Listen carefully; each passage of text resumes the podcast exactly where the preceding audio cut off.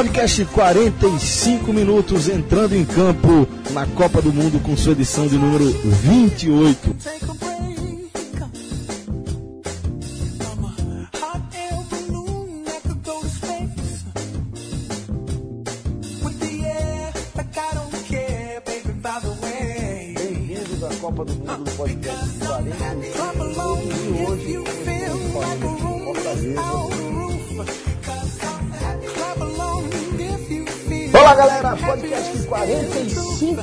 Começando sua edição de número 34.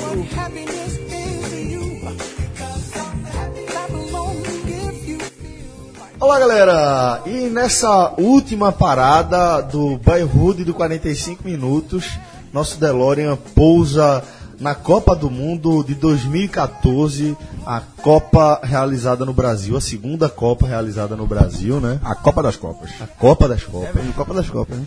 E é... Rafa, dá um oi aí. Oi. Pronto, já falamos todos que vamos participar do programa hoje.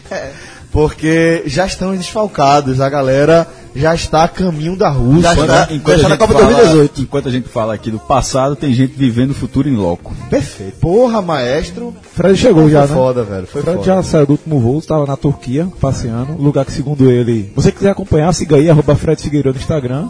Acompanhe as aventuras de Fred. Lugar que segundo ele o quê? Tem que voltar pra visitar. Ele tá assim, Fred tá matando inveja porque é um dos lugares da minha lista de. Antes de morrer, o cara tem que ir lá, Turquia, fácil, fácil, fácil. Espera Erdogan sair do, do poder. Vai ajudar. E só uma coisa, já que você falou de Boyhood, vou adiantar uma parte aqui. Fã de Boyhood 2014. Porra, velho, que coincidência. Caralho, que coincidência massa. o que? O Boyhood foi 2014. Lançado. A partir de Começou no caso 2014, 2004, né? A partir de Não, 2014, a partir de 12 2014, anos. Ah, são 12, verdade. É, 2003. a partir de 2014, e precisa repetir esse projeto de álbum da Copa, na Copa do Catar em 2022, já Só vai, vai, ter o ter, Boy... só vai ter 2018, né? Pra fazer. Não, então, vai ter, não, vai ter Boyhood do, do 45 minutos, porque 45 minutos nasceu em 2014. Aí, a partir daí, tem o Boyhood também do 45 minutos. Como é que o projeto iniciou, na Copa 2018, como é que tava e tal, já pode fazer. Na verdade, vai entrar nesse programa aqui, né? Não, mas aí vai ser um... João. Não, porra. Conta de doido da porra. Não, cara, não, você, você, você Vai entrar não. nesse programa, não, pô. Não, Nesse programa Eu a gente vai sei. falar. Esse, primeiro, esse programa, então, na sua, Mas na é sua lógica, só. é o primeiro programa da sua lógica. Rapidinho, sabe qual é o nome disso? Inception. Zigotismo. Eu vou zigotar. É o zigotismo, pô. Mas, mas, João, você foi quase, quase, Va- quase vamos assim. impecável. Vamos assim. é, vamos assim. A O gente, a gente, é que vai acontecer nesse programa. a gente aqui. tá encerrando o, o, não é o áudio guia, áudio guia, é- esse aqui é o É o álbum da Copa. álbum da Copa. A gente tá encerrando o álbum da Copa em 2014. Começou em 86 e tá terminando em 2014. Pra João, a gente tá iniciando Não, cara. o Boyhood do podcast. Não. Não, porra. Do, do, se a gente for fazer um gra- gravar um álbum da Copa 2018, aí você vai lembrar como é que houve a- a evolução que o podcast teve em quatro anos. Aí é só o nascimento. Ok. Aqui é só o nascimento do podcast. Ok. Tá bom. ok. Bom, galera, é, mas a, a questão é, nesta Copa aí de 2014, é, essa Copa que a gente tá, tá descrevendo aqui, é uma Copa que, como a gente tá, tá falando desse nosso boyhood, diferentemente do que aconteceu, por exemplo, em 94, a Copa dos nossos corações, né? Que aí, que aí já tá 20 anos atrás, é um negócio assim que de vez em quando deixa agoniado. É, como, a uma Copa, loucura, como é né? que a Copa de 94 pode ter sido a, Tá, há 24 anos. 24 anos atrás, meu irmão? Teve um cara que botou um negócio assim, é, porque eu, eu tuitei essa semana, ainda essa discussão de clima de Copa, que não tá, não sei o que, lá, lá. Aí foi quando teve o, o Votos da Copa, que a Globo fez, com o Galvão e tal. E aí eu botei a mesma coisa assim, ó, me desculpem os mais novos, os mais jovens, mas vocês nunca vão ver uma Copa como 94. E aí começou a discussão, ah, não, porque não sei assim e tal, até Márcio Marco entrou, que pra ele a Copa dele foi dois- 82. Perdeu. E perdeu. Aí a, a nossa. Fã Aí, Zico, é fã de Zico? é, 82 Zico. Aí, Não, mas ele é fã de Zico também, porque sei, todo mundo vê sei. essa Copa, meu Eu Deus não do sei. céu. Aí, assim, um, tem um torcedor que botou assim, que lembrou dessa conta de 24 anos, que é, não, a sensação, assim, é diferente a- dessa, dessa Copa agora. Sim, porque teve 2002 no meio. A de Claro. 2002, a, assim, a- a- foi quando eu comecei, ele disse, ó, tira de 2002 e bota um menino hoje, um, um adolescente de 14 anos, ou 14, 16 anos, como é que ele estaria hoje pilhado? Porque esse adolescente vai, vive, tá vivendo sem 2002. É, mas é O difícil que é- essa conta, porque na verdade, se o Brasil, nessa conta, tem- tem- não dá pra desconsiderar 2002. É. Porque se o Brasil não tivesse o título de Estaria no mesmo 2002, jejum que ele estava em 94. pior, porque se ele porque em 94 pelo menos ele ganhou, ele encerrou o jejum. Agora ele estaria, porque se não ganha em 2018, ele transformaria o jejum em 28 anos. Não, mas essa- mas era vai- justamente o 94, maior jejum, né? já seria o maior jejum Sim, desse mas, Brasil. olha, antes da Copa 94, o jejum era de 24. Era o mesmo jejum, hoje, tirando 2002. Mas aí que tá, mas não, o jejum, esse jejum não existe. É isso que eu tô falando. O jejum é de 16, o jejum é de 16 anos e que se não ganhar já só pra 20. Já começa a, a, A ficar muito a parecido ficar, com exatamente. a maneira- esquece 94. 94 Com é a mais uma questão que de a celebração. gente chegou em 94. Pronto, 94 é, isso, né? mais uma questão de celebração, mas em termos de jejum tem que ser 2002, não tem que ficar inventando tira 2002, não, como Exato. se não contasse. O É, que, o que, só, só isso concluir esse raciocínio. Aí, no caso, se não ganha em 2018, se aproxima muito de- do tempo do. E aí você lembra, do que foi a gente, Aí você que foi lembra 94 pra gente. que a Argentina já está chegando, n- nesse caso, os caras estão chegando agora em 32 anos. Viu? É uma loucura. Ó, o que eu queria, o, que eu, o, o preâmbulo que eu queria é, traçar, antes da gente já começar o nosso debate, era que, diferentemente do que foi a Copa de 94, onde a gente se envolveu ali, onde a gente trouxe para testemunhar aqui com vocês, para trazer para vocês testemunhos nostálgicos, né, de como a gente é, enxergava é, o futebol, de como a gente começava a se apaixonar pelo futebol, de como é, este torce- estes torcedores que nós somos hoje começaram a ser forjados por ali. Em 2014 já é diferente.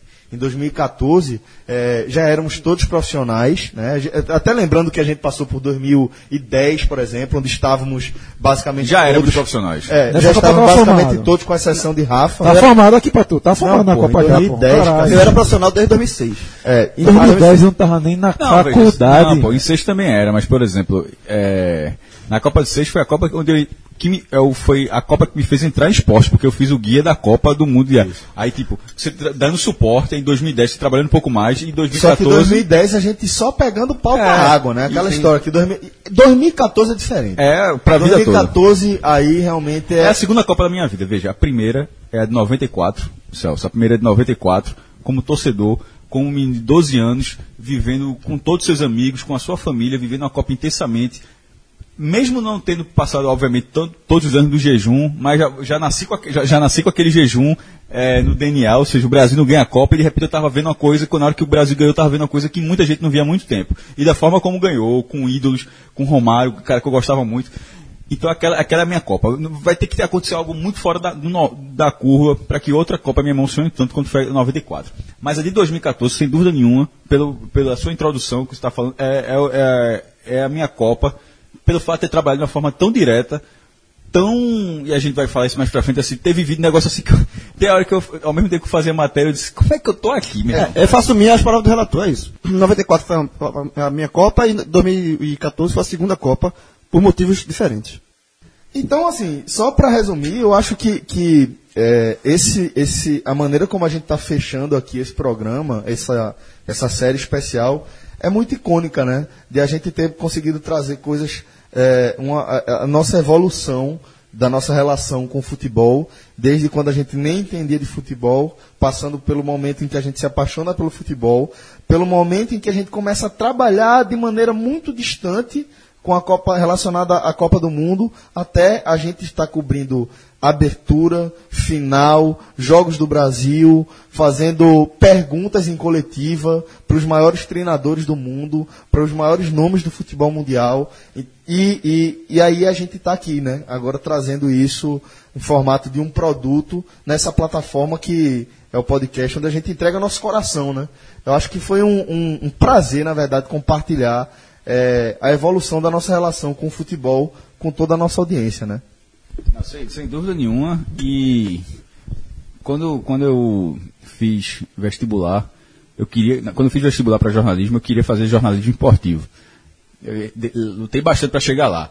É, entrar em uma redação é o que eu queria muito, mas assim, no fundo, no fundo, o, o meu auge, eu digo, pô, Célio, não era isso não. Não era. Era mesmo, né? Era muito menos. Não era. Velho. Porra, Cássio é foda. Muito, agora. muito eu, mesmo. eu também. Eu, porque, vamos lembrar o seguinte. A gente, como jornalista, a Cobrir gente um clássico acompanhou era- é. o Brasil se candidatando à Copa do Mundo. Era muito Como menos. também. jornalista. Era muito louco, assim. Você imagina que é, que o Brasil podia voltar a ceder uma Copa do Mundo já era uma coisa surreal. Mas Aí o Brasil, É porque- aí o Brasil conquista essa, essa, essa a chance de, de ceder uma Copa. Aí você já viu por isso, você já começa assim, porra, o Brasil eh, vai, vai, vai, vai ter uma Copa no Brasil. E depois você tá dentro, dentro da Copa de fato, assim, dentro do, Irmão, é do- melhor tu ver os chamar- jogadores, entrevistar jogador, porra. Tá ali, você Melhor, né? Verdade. É, Agora, é melhor chamar, porque assim, a vontade de falar o negócio lá vai acabar pulando o negócio. Vai. Porque, vamos, vamos seguir a lógica dos outros programas, porque senão, assim, a O nervosismo, o né? É, porque a forma como chegou, porque não é só o que você fez lá, não. Como se chegou lá é uma parte importante, já que a gente fala muito de bastidores, tem, tem histórias, inclusive, como chegou lá. Porra, tem, um, tem uma disputa de palitinho entre eu e o João, que foi foda, meu. É espetacular, é espetacular. Bom, galera, é, vamos lembrar aqui é, como é que estava o cenário musical daquele ano de 2014 para manter a tradição, né? Acho que esse quadro ele fazia muito mais sentido quando a gente tava falando aí das músicas de 86, de 90. 90. Maria a gente vai revisitar clássicos aí. Agora a gente vai ouvir músicas que ainda tocam, mas como o Cássio mesmo lembrou, é, daqui a três anos, quando a galera estiver consumindo isso aqui, né, Cássio? Veja, é, porque eu falei assim, o podcast ele fica lá gravado, fica preso, não, não o rádio passou e Exato. é, fica preso lá no tempo, um, um lapso temporal, você pode em qualquer momento, mas eu vou dizer uma coisa pra você, eu como não escuto muito rádio, sobretudo as músicas que eu tô vendo aqui, eu tô vendo a- o Top 10, se disser pra mim que lançou ontem, eu tô acreditando, viu? Não, mas essa, essa que abriu o nosso programa, que Rafa tá fazendo o favor de colocar de novo, porque é, já, passou- já acabou há muito tempo e a gente não falou dela, que é Rap, de Pharrell Williams, do monstro Pharrell Williams, produtor espetacular, o rapper. É, é, é um sucesso Até absoluto, né? Até hoje, né? Veja, é, eu vi uma certa maldade entre tantas músicas listadas ter começado com essa. É uma, é, é uma- é- me, me pare- me parece uma maldade para com o ritmo. Na Não, não, verdade, foi- não, na foi- verdade foi- é, uma, foi- é uma, uma, Bem uma- pensado. É, é uma narrativa que foge aos fatos do que foi aquele É. ano. né? Não, mas foi Porque bem- a, gente, foi a gente escolheu. A, a, a gente tá falando de top 10, a gente escolheu justamente a música 10. Não, mas já tá, Quanto mas a isso, não tem problema. nove- Quanto- Quanto a isso, não tem problema. Ela Não. se décimo lugar. A questão é que bronca- as outras nove são sertanejos. A gente fez, a gente fez, o- a gente fez o, o Domingo o de contrário. Domingo de primeira? manhã, de Marcos Belucci. Velho, o nome do cara é o nome do Não, não, do veja. tenista, Já tô, vendo- já tô vendo aqui. É melhor cantar. Ninguém vai cantar não, cara. Já Veja, é Domingo de é melhor Marcos Belucci cantar, porra. Thomas, porra. Thomas, porra. É o quê? Tomate, porra. Eu falasse assim, Marco Belucci. Mas Marco tanto faz, meu. joga nada, meio que. Belucci, em Mônaco, sem fazer nada, tomando sozinho, levando Tá uma preocupado, lapada. né? É, Tá não, tá, tá em não. Mônaco de bobeira, merece. Uma hora dessa deve estar Mas é caindo. Uma hora dessa deve estar caindo no Quali. Luan Santana. Joga real. Uma hora dessa tava caindo no não, Qualify em algum lugar. Agora, na moral, essa, essa, essa domingo de manhã aí, eu, eu sei qual é. A Cetopa do Lua Santana, pelo nome, eu não sei qual é não. Os Dez Mandamentos do Amor, eu lembro de um forró das antigas que passa, cara. Os Dez Mandamentos do Amor. Sei, tá. Cara, amor É, é- Tem que ter. Tem que ter carinho. Tem, Tem que ter carinho. Tem que dar aquilo que ela quer. Não é essa. Nostalgia Não é essa, acho que não é essa não? É não, não é não. É Lógico que não, se fosse seria sensacional. pode ser um remix, pô. a gente tem que seguir mesmo aí. Como é? Tem que seguir mesmo. É, não, e aí vai. O tempo não apaga, Vitor e Léo. Mozão de Lucas Ruco. É muita qualidade. Vou Sei te não. amarrar na minha cama, Bruno Marrone. Flores você- de Vida, Zezé de Camargo e Luciano. Vou ver a diferença de Zezé, que Zezé é de outra geração, né? Zezé e Camargo Luciano começou de outra outra geração, o nome é Flores e Vida. Aí a turma, a turma da nova chega, vou te amarrar na minha cama, passa uma mensagem assim. Vitor Léo tem outro aí. Tudo com você, Vitor e Léo. E por fim, Guerra Fria, Sorriso Maroto com Jorge Matheus. Porra, Guerra Fria, você, você tem um MSNzinho ali naquela música, tem um WhatsApp, tem, tem, tem uma rede social dessa E assim, música. é sorriso maroto, mas tem um sertanejo, né? É, é, tem até comparação Mateus, aqui que das 100 pri- é, primeiras posições de música mais tocadas no Brasil em 2014, 59 são de música sertaneja. Um, um- uma onda que perdura, né? É uma onda que segue hoje. Tem muita gente deixando de escutar rádio? Porque, né, não, Ou nicho, né? Então, mas o, então, É. no nicho consu- consumindo rádio e outras pessoas escutam de outras formas. Porque eu acho que é muito. Nicho é é muito, é muito nichado. Eles usam até essa forma. Que é o seguinte: as pessoas que eu conheço, vocês são algumas delas. eu não, eu, veja, vai me surpreender muito se vocês fizerem parte dessas pessoas que escutam Não, não essas músicas. Então, assim, Não somos. e pra mim, no, cada pessoa, no meu meio social, a impressão é que as pessoas não escutam é, essas músicas. Mas eu Ah, acho mas mas é Estamos errados. É, é, o que, a lista mostra que Nós somos minoria, né? Não, mas, não, mas é que tá. Não, mas o que eu quis dizer foi o seguinte. Todos nós escutamos de outras formas. Existem de lá pra cá dessas copas. Eu tenho uma dúvida. Mas, não, veja, de lá pra cá, por exemplo, o Spotify. Muita gente já. A, a rádio, entre aspas, é o Spotify. O cara botou. O cara selecionou 15, 20 músicas que ele gosta. E a partir daquele algoritmo, que eu acho isso fantástico, o Spotify, a partir das ondas sonoras, da, Vai estilo, sugerindo- ele vai sugerir. E, e quase. Parecido. E a, e maioria das vezes bate. Bate, bate. E você descobre coisas novas, músicas que você não escutava há muito tempo. E que tem tudo a ver com o seu estilo. 2014 já tinha Spotify gerando na alta, né? Então, mas. eu acho- 2014? Não, acho que rolava Deezer. Não, mas estou falando de hoje. e- e- Rola- com certeza rolava Deezer. Certeza. Mas falando no cenário atual, acontece muito isso. Então, por exemplo, a pessoa. é, você- Tudo depende de rádio para escutar alguma música. Não, Não, não, não. depende nem um pouco. Agora, tá me- me- eu tô achando uma coisa estranha aí nessa lista. Cadê o Wesley Safadão nessa época aí? Por exemplo, é é isso que eu tô falando. O nicho dele, de- é, é óbvio que aquele cara é popular pra cacete, mas pra de repente ele não tá aí. né, Ele, Então, ele- mas ele aí, pode ser, ele pode, talvez pode em ser de outra 2014, especificamente, 2014 ele não teve uma música que estourou tanto quanto essa, assim. Meu amigo, ele ia perder pra Guerra Fria.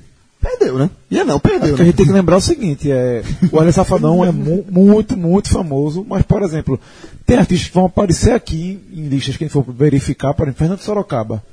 Tem gente que não sabe nem quem é. Fernando Sorocaba nunca tocou no Recife, por exemplo. É. É muito assim, da, da questão é, É, sul, sudeste, é, Minas Gerais, aquela área do centro-oeste todinha, Goiás, meu amigo, é só música sertaneja. E, por exemplo, a gente está em 2018, eu vou aqui para 2018, junho de 2018, quais são as músicas mais to- tocadas até agora? Gustavo Lima, Zé Cristiano, Jorge Mateus, Luan Santana, Wesley Safadão, Simone Simaria, Maíra Maraíza, Léo Magalhães, Thiago Bravo, Henrique Juliano. É top cá, 10. as duplas femininas A e o Wesley. Savadão. As duplas fe- femininas, Maíra Maraíza, enfim, esse, essa roedeira aí, é, Marília Mendonça e tal, em 2014 não existia. Ou se existia, não era tão popular como é Não, hoje. elas, elas, não, elas podiam estar vigésimo lugar. Tá estar- rodando elas- por aí, Elas né? foram. Elas, foram- Elas elas, com certeza já estavam Não, elas rodando. foram Não, sim, não era, não era, não era Elas não, foram não, subir- bom, não bombam quando bombam não, hoje, pô, assim, no não é top 10, top. Elas é. estavam lá subindo. Tava na rabeira. Bom, é, passando agora pro cinema, diria que foi um ano é, bem mais feliz no cinema para mim do que na música, aqui no Brasil, pelo menos em relação a- ao, a- ao hype, né? É, porque a gente teve Interstellar, que eu acho um filmaço, um filmaço, uma das melhores ficções científicas que eu assisti nos últimos tempos. Eu assisti esse filme de férias. É, eu estava em Santiago, do, do Chile, vi, lá, vi no, no cinema lá, com as legendas em espanhol, mas dá pra, dá pra desenrolar. É, o velho Porto, né? Mas dá pra, dá, dá pra desenrolar. E, meu irmão, assim, mesma impressão dos chilenos, assim, li- linguagem corporal é massa. Você vê que os caras também. que- Tipo, não é, não é só o brasileiro, é- sabe aquele negócio que faz sucesso assim? Você sabe que, tá- que as pessoas gostaram ou não, se está saindo do cinema aqui, mas você vê as pessoas saindo da mesma forma. E eu saí de- desse filme, tem, tem filme que você sai torcendo por ele, né? Pô, tomara que faça, que tenha bilheteria boa, Filmaço. que tenha. Filmaço, filmaço. Verdade. É um filme que, que é, ele tem uma pegada científica com bases teóricas bem fundamentadas, inclusive aquele final completamente maluco. Já tive uma discussão com você. É, São, bases, são bases científicas, mas é do tipo de coisa que é, possivelmente em algum, algumas centenas de anos a gente não vai saber se aquilo funcionaria. É, não? É. Ali é teoria das cordas e, E- teorias que Essa- ainda estão no campo da física teórica. Veja, a teoria das cordas, pra mim, dali é a mais factível. A da quinta dimensão é foda. a, da, a, meu irmão, a, da, a da quinta dimensão. É, pra- vai aparecer aí um ouvinte nosso que vai explicar, vai Ok. dizer qual é a, base teórica disso aí. A gente teve também um dos filmes mais surpreendentes e um dos que eu mais gosto da série do, do universo cinematográfico da Marvel, que é Guardiões da Galáxia. né? Excepcional. Excepcional, Muito bom, divertido. Muito divertido. E é isso, né? É, é surpreendente E porque... ele, ele inicia, eu acho, a segunda fase da Marvel, né? Na, Da- ve- na verdade, ele foi o tiro da, ele foi o tiro da, da Marvel em relação ao MCU pra. Veja, como, Faz sabe, sabe, sabe, Celso sabe muito mais do que eu, mas assim, a, a, Marvel tem uns, entre tem mais de 200, 300 personagens, assim. Então, assim, eles tinham aquele, eles estavam muito centrados, tipo, nas batalhas de Nova York, dos, dos aliens invadindo, defendendo, e de repente tinha Asgard lá com a peça do Thor. Na hora que eles vão pra Guardiões da Galáxia, Eles ampliam. eles Vão pro- não é- pro não é espaço. só ampliar, não. É. É, expan- é expandir de forma ad infinitum, assim, Pro porque, universo inteiro, Porque, né? é, porque eles, eles abriram pra, pra qualquer situação.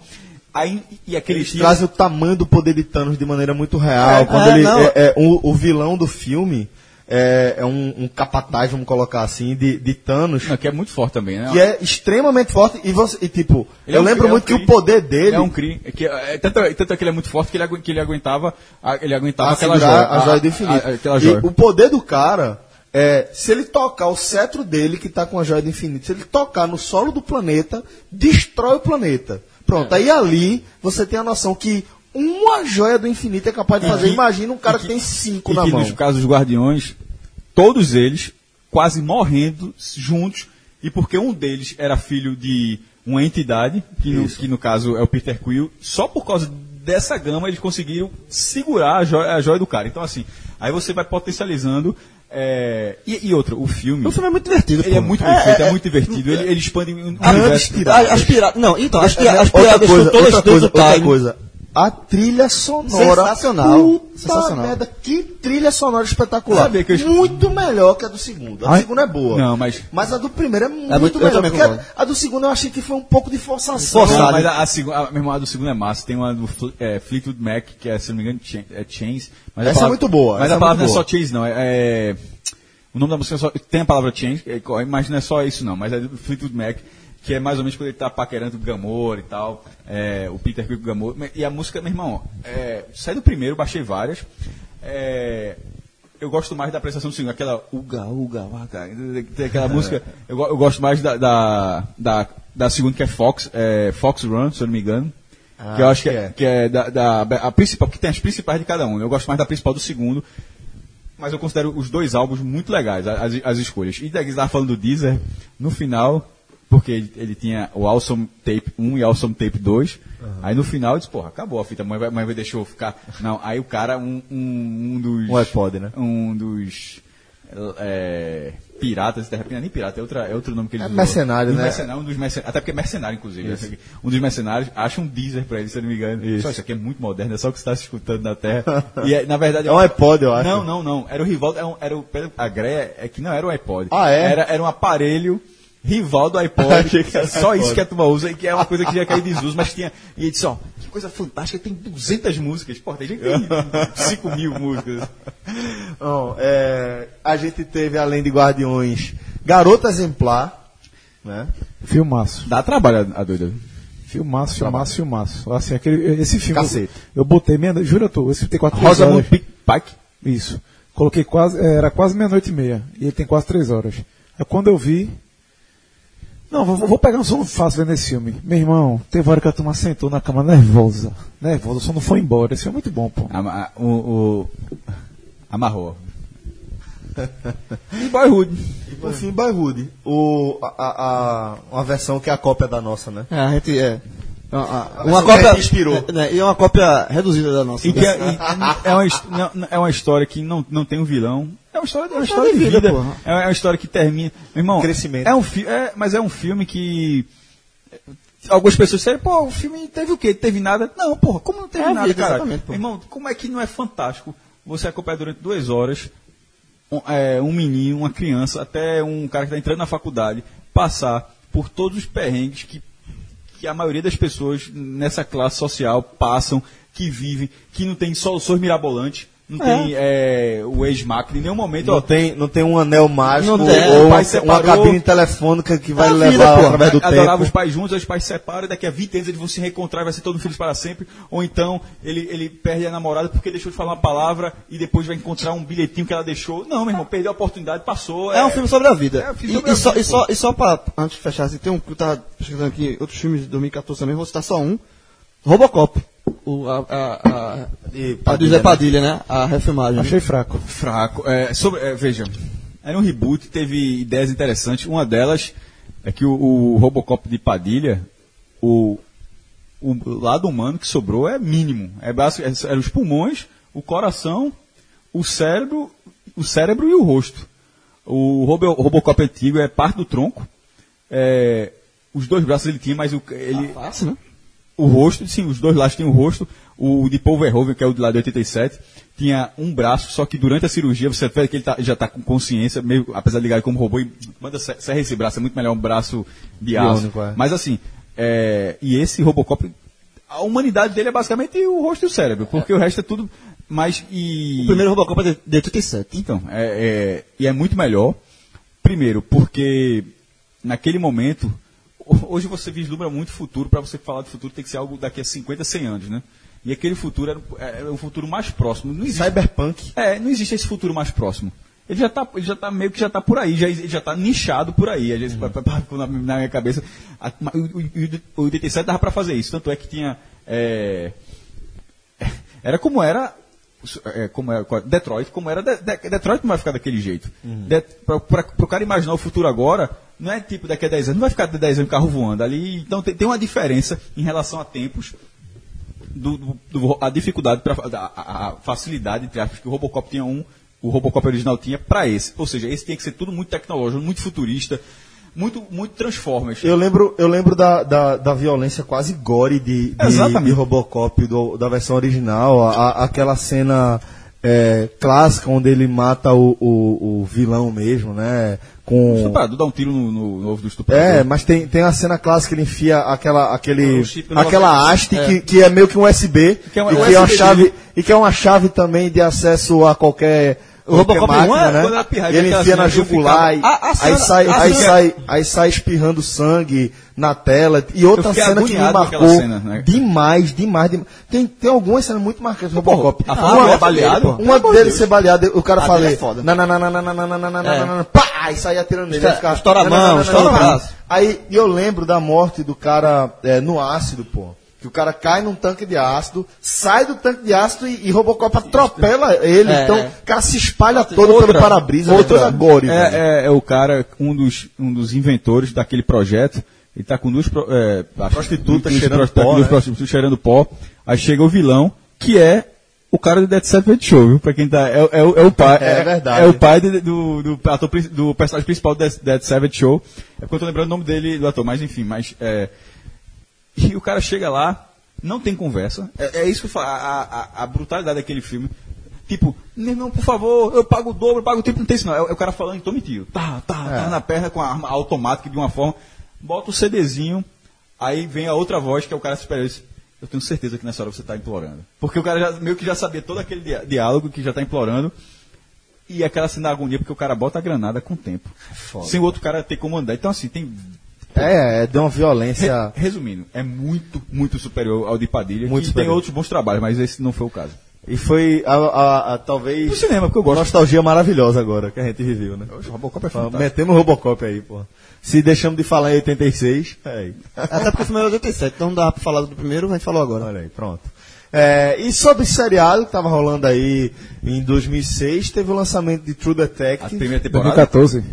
2014, perdão. Essa é a primeira temporada Primeira do temporada de True Detective, Gotham e How to Get Away with Murder foram as, as séries lançadas nesse ano. É, é, HTGTW, que a galera fala. Isso. É, HTMI, HTMI.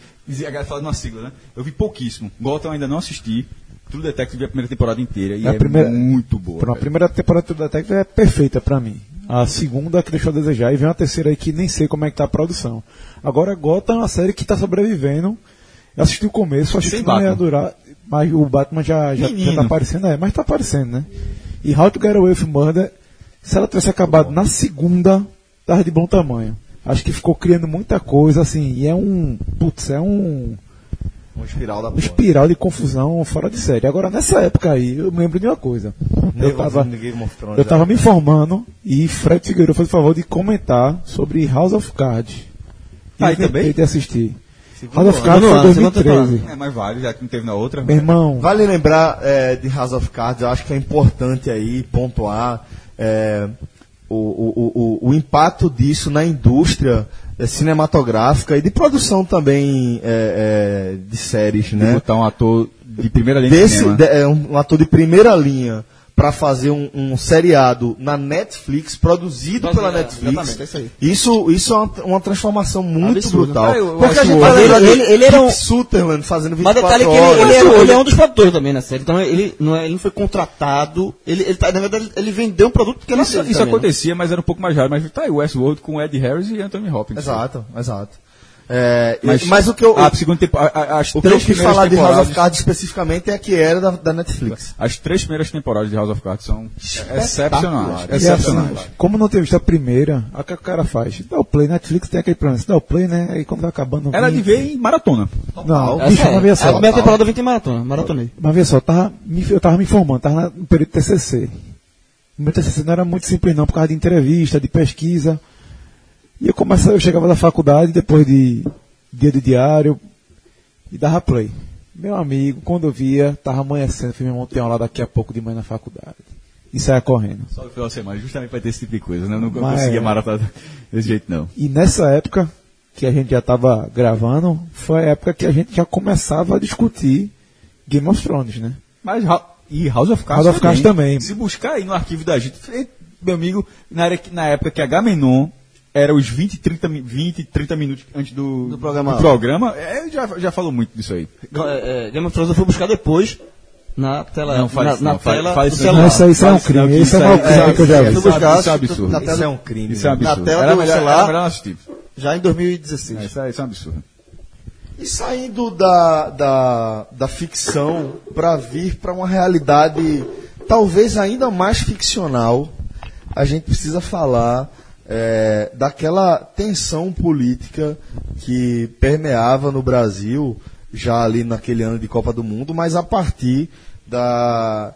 Vamos colocar assim, do levante de 2013, né? Durante a Aquele- Copa das Confederações. é, durante a Copa das Confederações, aquele movimento é, apartidário que toma as ruas do país é, sem uma definição muito clara do, E de pautas. quais eram as demandas, né? surgia a partir de, de, de uma questão de passe estudantil, né? 10 cent- aumento de 10 centavos na passagem de ônibus, se não me engano, em São Paulo. Mas aí virou, não é aí por virou, 10 centavos. né? é, o famoso não é só por 10 centavos, e aí é, virou uma bola de neve, cresceu, cresceu, cresceu. Muitos partidos tentaram se apropriar da É, movimentação. Houve, houve uma.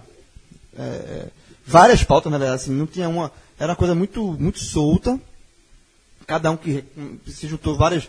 Contra a corrupção, contra não sei o quê, foi juntando, juntando, juntando, juntando. Na Copa das Confederações, um ano antes, já teve uma tensão muito grande. Teve, tem uma imagem que é, que é histórica já, que é quando há um grande protesto em Brasília, que as pessoas tomam o, o Congresso ali, sobem a rampa. Tem, tem uma foto. Inclusive, é, há, há uma música, uma propaganda que é que falava que era, acho que era da Fiat. É do que Rapa, se eu não me Que é a engano. música do Rapa que fez. Vem pra rua que a rua é a maior arquibancada do Brasil. Porque a rua, é, a, a- a propaganda obviamente fazia é, alusão à Copa das Confederações. Mas aí terminou juntando tudo, né? E, e virou, É, um, grande pro- virou um grande problema publicitário, inclusive. né? Exatamente. Porque tava, não Vem tava pra rua que a rua é a maior arquibancada do Brasil. Aí, A isso- gente, a gente precisa lembrar é, o, o cenário ali, né? Fazer uma retomada aqui do que era o cenário brasileiro ali do, na, naquele período, né? Se a gente for resgatar alguns depoimentos, vão ter, vai ter algumas coisas foda, velho. Tem uma, uma frase de Parreira que é, porra, muito marcante, eu acho que é de 2013, dizendo que a CBF é o Brasil que deu o certo Brasil que deu certo. né? É, Parreira que, sem dúvida, é um dos grandes nomes da história do futebol brasileiro, mas também é dono de uma das maiores asneiras, de, de algumas das maiores asneiras já proferidas por aqui, aquela coisa do o gol é um mero detalhe. gol é só um né? detalhe. É, então, assim, é, o Brasil vivia aquele clima é, de a euforia pelo que acontecia ainda na economia do país, mas já dando indícios do tamanho da crise que o país mergulharia, né? A gente já havia passado por algumas crises de menor escalão, Lula já havia falado em Marolinha ali em 2008, já havia segurado a- a- o impacto do aumento eh, substancial de combustíveis eh, com a Petrobras, eh, segurando o preço da Petrobras, enfim. Já, tinha, já havia ali uma grita em torno do, do, de uma inquietação em relação ao cenário político do Brasil. E com todas as atenções do mundo voltadas aqui para o nosso território, né, eh, criou-se um ambiente absolutamente perfeito para que aquelas pessoas demonstrassem a sua insatisfação que, com o que estava acontecendo dentro do país, né? É, eu acho que eu acho o seguinte, eu acho que 2013, essas manifestações de 2000 de 2013, elas foram é, talvez a semente, não dizendo que elas foram a causadora, tá? Mas eu acho que a partir dali, daquela, daquela grande movimentação que, gente, como eu falei aqui, não tinha uma pauta definida, ficou, foi uma coisa muito genérica. A partir dali, se, to- se chegou à dicotomia que a gente vê hoje no país de, de, de esse, esse dois lados da, de- de- da política. O pessoal que odeia o PT, o pessoal que defende o PT, o pessoal que é direita, que é esquerda, o pessoal. Isso que você está vendo hoje, que todo mundo sabe o que está acontecendo no Brasil hoje, de, de divisão político. Eu acho que a semente foi plantada em 2013, porque já teve reflexo em 2014, é, com a eleição muito acirrada de Dilma. Foi quando começou a questão do, do panelaço, toda vez que ela ia dar um tipo de declaração, havia a- a as pessoas batiam panelas e, e, enfim, ficavam piscando as luzes. É, na própria Copa do Mundo, é, ela foi muito xingada, eu estava lá, é, na abertura em São Paulo. Ela foi, fez um discurso que todo chefe de Estado faz na abertura de grandes eventos na Olimpíada da Copa do Mundo, só para declarar abertos os jogos, enfim.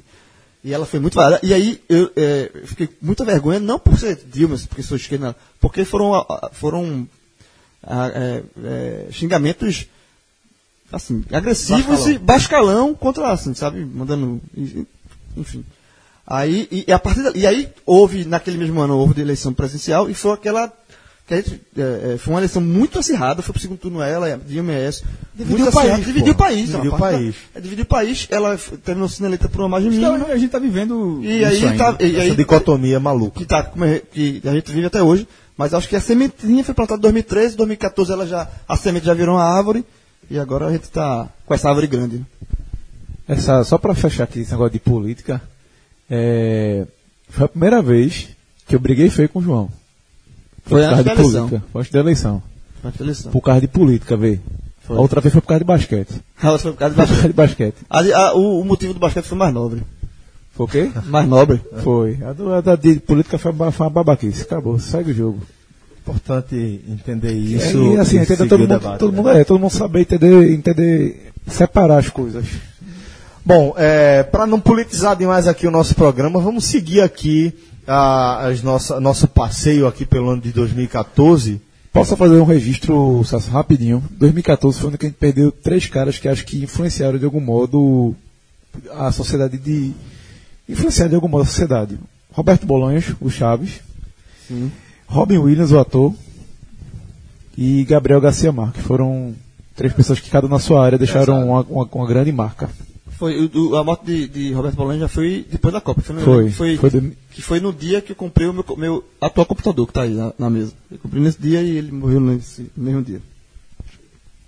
Vem, vamos pra rua, pode vir que a festa é sua. Que o Brasil vai tá gigante, com a gente, vem torcer bola pra frente. Sai de casa, vem pra rua, pra maior arquibancada do Brasil. Bom, senhores, em 2014 a gente nascia. Podcast 45 minutos, em 8 de abril de 2014, ia ao ar com seu primeiro O episódio. piloto foi gravado em 2014 também, né? Sim, Aqueles lá que a gente fazia na na rádio. rádio, né? Sim, foi tudo 2014. Tudo 2014. Tudo né? 2014. E aí a gente.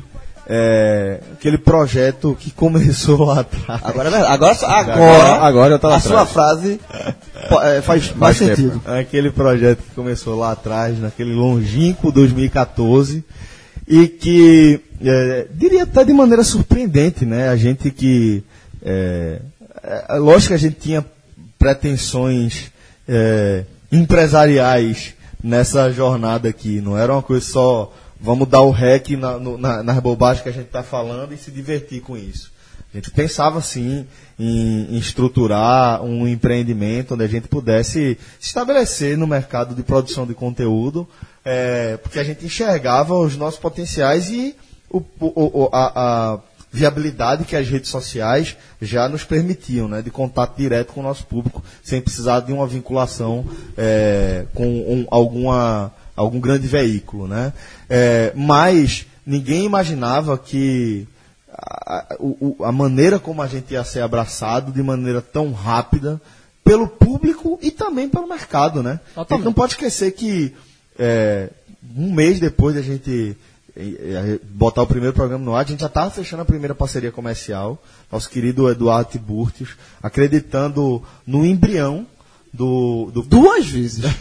Digamos assim, ele acreditou duas vezes, porque ele acreditou quando botou a ficha, abriu as portas, né? Botou, aí foi o velho código. É, porque Eduardo, Eduardo é aquele, aquele negócio, tipo, não, peraí, deixa eu ver, eu vou, vou aceitar o que é que vocês. No programa piloto já. no piloto não, não, não, deixa eu- primeiro contar? ele entrou, a gente já tava ele na Copa. tava no ar. Aí ele botou. Na Copa a gente já tava. Já Na verdade, ele. entrou, ele entrou pra uma, uma campanha na Copa. Foi. Entendeu? A nossa, nosso primeiro acerto com o Eduardo. frente das frentes.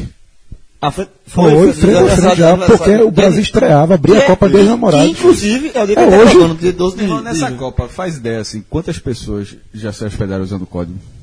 Só aí tem que perguntar ao homem, né? Eduardo, Eduardo, eu diria que Pergunta ele tem mais de ideia. Ele tem uma certeza. Pergunta isso consegue- domingo. Domingo a gente pergunta isso. Pergunta, um, tem uma ordem de grandeza, tu faz, nem faz nem ideia mesmo. Tipo 100, 200, 300 pessoas. Não, a gente tem uma, uma noção bem mais precisa que isso. Eduardo, é, eu vou falar disso aqui porque Eduardo nos autoriza a falar disso aqui. Mas é, em 2017 ele investiu na gente um, um valor ao longo do ano inteiro e tirou três vezes só com o código. Fora o que ele, é, o que o hotel é, é, exatamente o consumo das pessoas lá, das coisas do hotel. E aí, mas aí que tá. Isso foi mérito também do Eduardo, que assim, como eu falei, ele apostou duas vezes. Isso, isso em 2017, que o que o João vai falar é importante. Porque ele botou, quando ele abriu, assim, porra, ele apostou num produto novo, numa mídia nova, num formato diferente, e ele foi lá e bancou. Bom, pô, vou apostar no Mineiro, pá, botou. Aí, agora, pra- agora aí- fala assim, eu boto, beleza, vou botar dinheiro. Agora como é que vocês vão Como é retornar? Aí foi quando Aí criou o entrou código. o código, o código- criou-se o código. o código, né? Podcast 45. Passou um tempo, um mês, um- Dois meses. dois meses, né? Aí houve a reunião para ver a avaliação do retorno.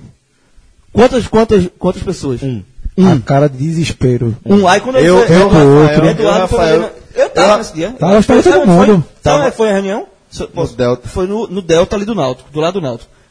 Dos aflitos ali na sede. Aí, quando houve o retorno, disse, ah, aí, como é que foi o. Aí Eduardo disse, não, a gente só teve um, um reserva pelo código. Pesado. Aí mas todo ele já emendou, assim, antes fez, mas ele já emendou, Fudeu. ele já emendou, mas ele, e ele imediatamente falou, mas eu acho que vai dar certo. Eu acho que dá certo, exatamente. Eu acho que vai dar certo. Deixa eu contar uma. Tenho aqui a exata mensagem, encontrei aqui no meu Twitter, de como começou a parceria. No dia 18 de maio, é, Eduardo manda mensagem. Rafa, acho que Fred ficou ontem no Village. Se ele ficou, pergunta a ele se foi tudo bem. E sinto-se convidados, todos do 45 minutos, a ficar.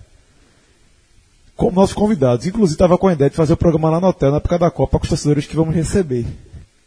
Aí eu mandei de volta. Valeu, Que velho. foda, Rafa. Ele estava assim, digo mais, estava entre dúvida entre o Village e a Armação, onde eu trabalhei. É, tinha Valério um abraço, tá? Minha ex-chefe, minha gerente, minha segunda mãe, mas eu disse que eu preferia vocês.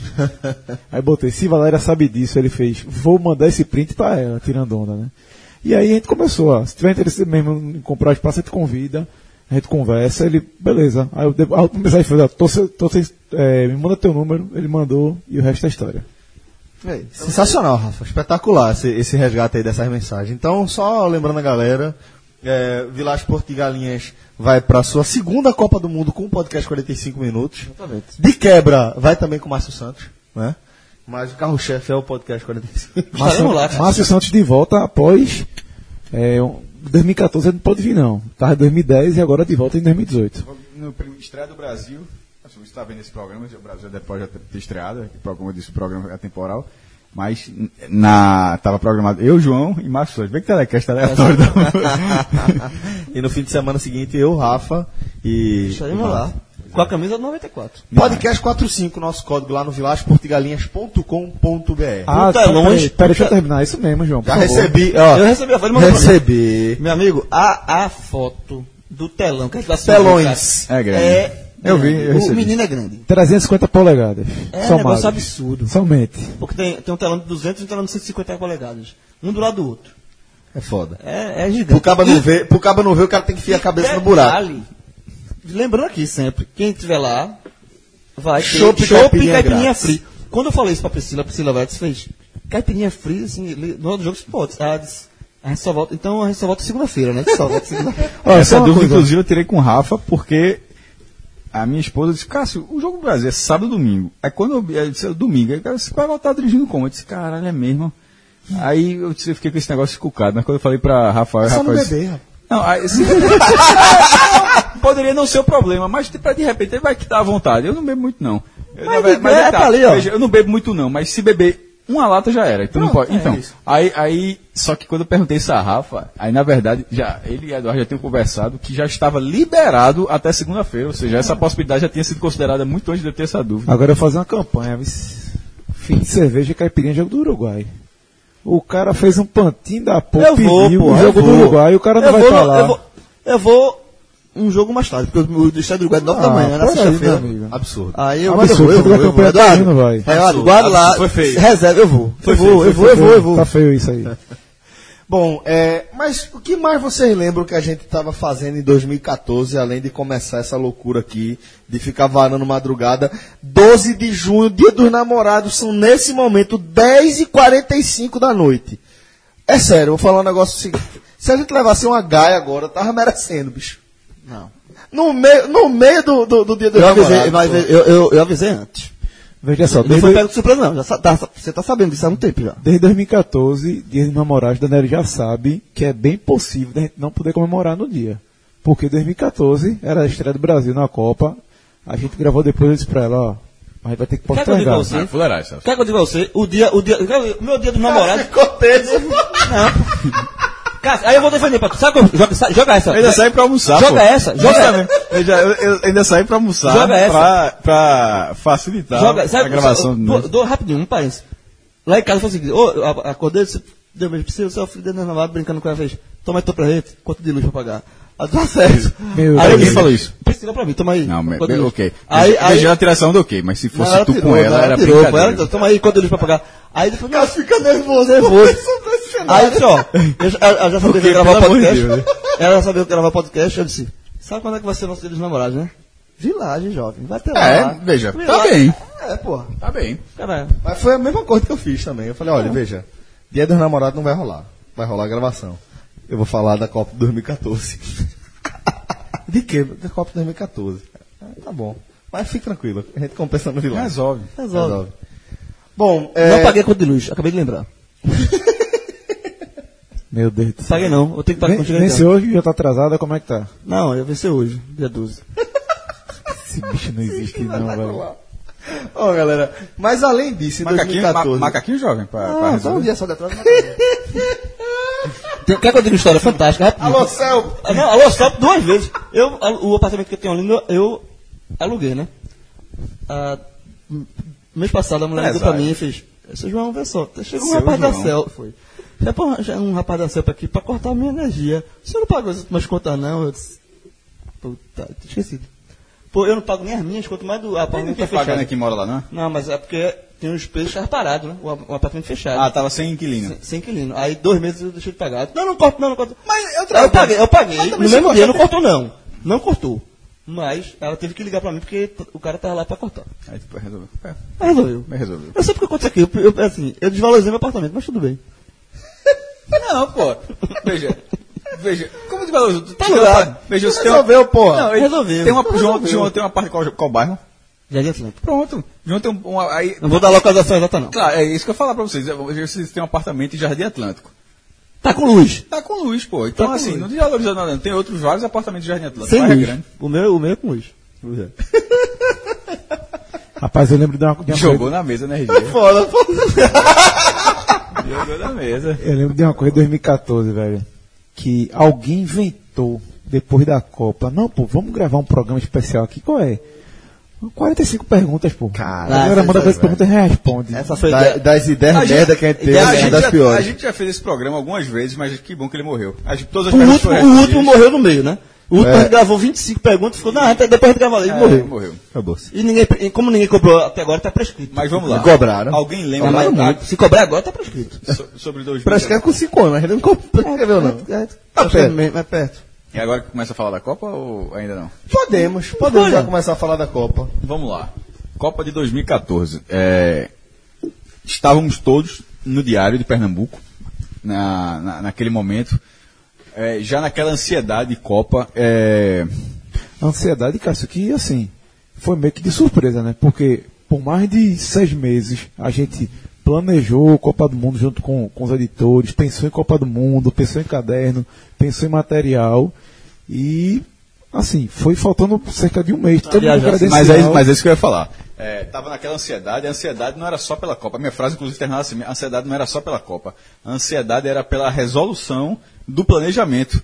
Por mais que o planejamento tenha sido feito, Marcelo Tito era editor, foi o orçamento, os orçamentos foram feitos, vários tipos de orçamento, orçamento para viagens maiores, para viagens menores, para coberturas de outros, ou seja, não era, tinham vários tipos de orçamento. Quantos, se podia ser um repórter, dois repórteres, três repórteres, quantos Tinha, repórteres? tinha fossem? orçamento que era pra você viajar o Brasil todo. É, então- Eu, eu- no primeiro plano, no, no- um dos orçamentos, um dos, dos, dos projetos, porque nas, nos na- credenciamentos, eu e Cássio, a gente ficou com credenciamento nacional. Por- não, na- e, na verdade, e Celso ficaram com credenciamentos regionais que eram localizados para aquela cidade. Então, eu e você éramos os únicos que a gente ia pedir para assistir jogo, cobrir jogo Isso em faz- qualquer estádio. isso foi Aí um parte- dos planejamentos, que o primeiro, que não foi aprovado, foi que eu ia viajar, pro- eu ia para Cuiabá, depois ia para Manaus, depois ia para.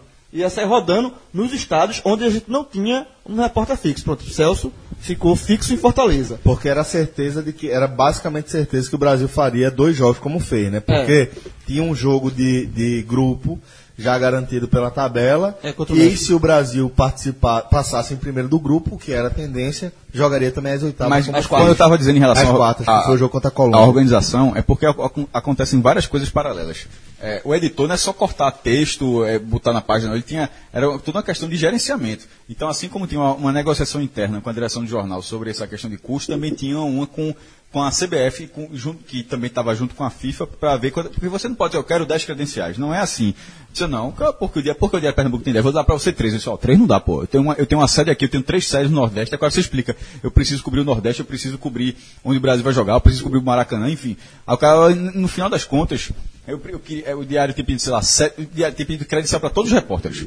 Porque os que não fossem viajar, se eles fossem credenciados, eles podiam ser credenciados para o jogo da, da Arena, da Arena, São, de, de- Arena Pernambuco. Então, assim, se todo mundo tivesse credenciado aqui, todo mundo poderia participar. Mas acabou não sendo isso. Acabaram sendo, se não me engano, seis credenciais e, Duas nacionais. e duas de foto. Aí que tá. Dessas, dessas, aí que tá. E além das credenciais que tem, as credenciais regionais e as nacionais. Qual é a diferença? Como o João explicou, as regionais, quando você é regional, era significar que você só podia assistir- cobrir jogos dentro de determinada arena. Se você é regional Salvador, você só vê, só, Só não, vê não interessa se o Brasil vai jogar. Acabou o jogo Salvador, acabou. Ou seja, quando se pegaram quatro, regiona- eh, quatro regionais, foram duas regionais da Arena Pernambuco, uma regional de Fortaleza, que foi para Celso, eh, as duas regionais de- da Arena Pernambuco foi Daniel, foi Daniel Leal e Alexandre Barbosa, uma regional de Salvador, que foi Breno, e duas nacionais, uma para mim e uma para João. E de fotógrafo, se eu não me engano, foram dois. Um, um, um regional, que eu acho que foi Paulo Paiva, se eu não me engano, eu posso estar fez- que, que fez, fez- Arena Pernambuco, e um nacional, que, Que foi, foi Ricardo, Ricardo- Fernandes feito essa, esse credenciamento, que era um passo importantíssimo, inclusive, pra- aí foi o das viagens. E o diário sempre, é, hoje está um pouco mais difícil viajar, mas até, sempre teve a dificuldade, mas quando viajou, nunca foi, pelo menos no tempo que eu passei lá, nunca foi algo que durante meses estava planejado. Era sempre assim no final, mas acabava, na maioria das vezes, indo. Como já falei aqui da Copa América, que tinha sido ir para a Copa América 2011 na Argentina, eu viajei com- um dia depois da, da estreia, pô. Eu, eu minha viagem foi confirmada quando estava tendo o jogo de estreia, que era Argentina e México em La Plata. Eu disse, como assim? né? Eu vou viajar no dia seguinte, fui. E a Copa do Mundo do Brasil acabou sendo assim. Porém, sendo justo, na hora que saiu o orçamento, existiam vários modelos, mas quando saiu o orçamento, a forma como saiu foi muito acima do que todo mundo esperava. Muito, não. Porque é, naque- é, a gente já estava com medo de que de repente ia ser um nacional, ou eu ou o João, ia ter que tirar um pau ímpar, ou, ou nenhum dos dois, e todo mundo só ficaria cobrindo aqui a Arena Pernambuco. Aí no final das contas, foi justamente, ou seja, o. Que foi o que aconteceu com todas as outras redações. é, não, isso, isso, isso era muito legal, inclusive nas Copas é, o, o, JC, exemplo, o JC teve uma nacional, que foi para Alexandre Ardito, que hoje trabalha na assessoria do esporte.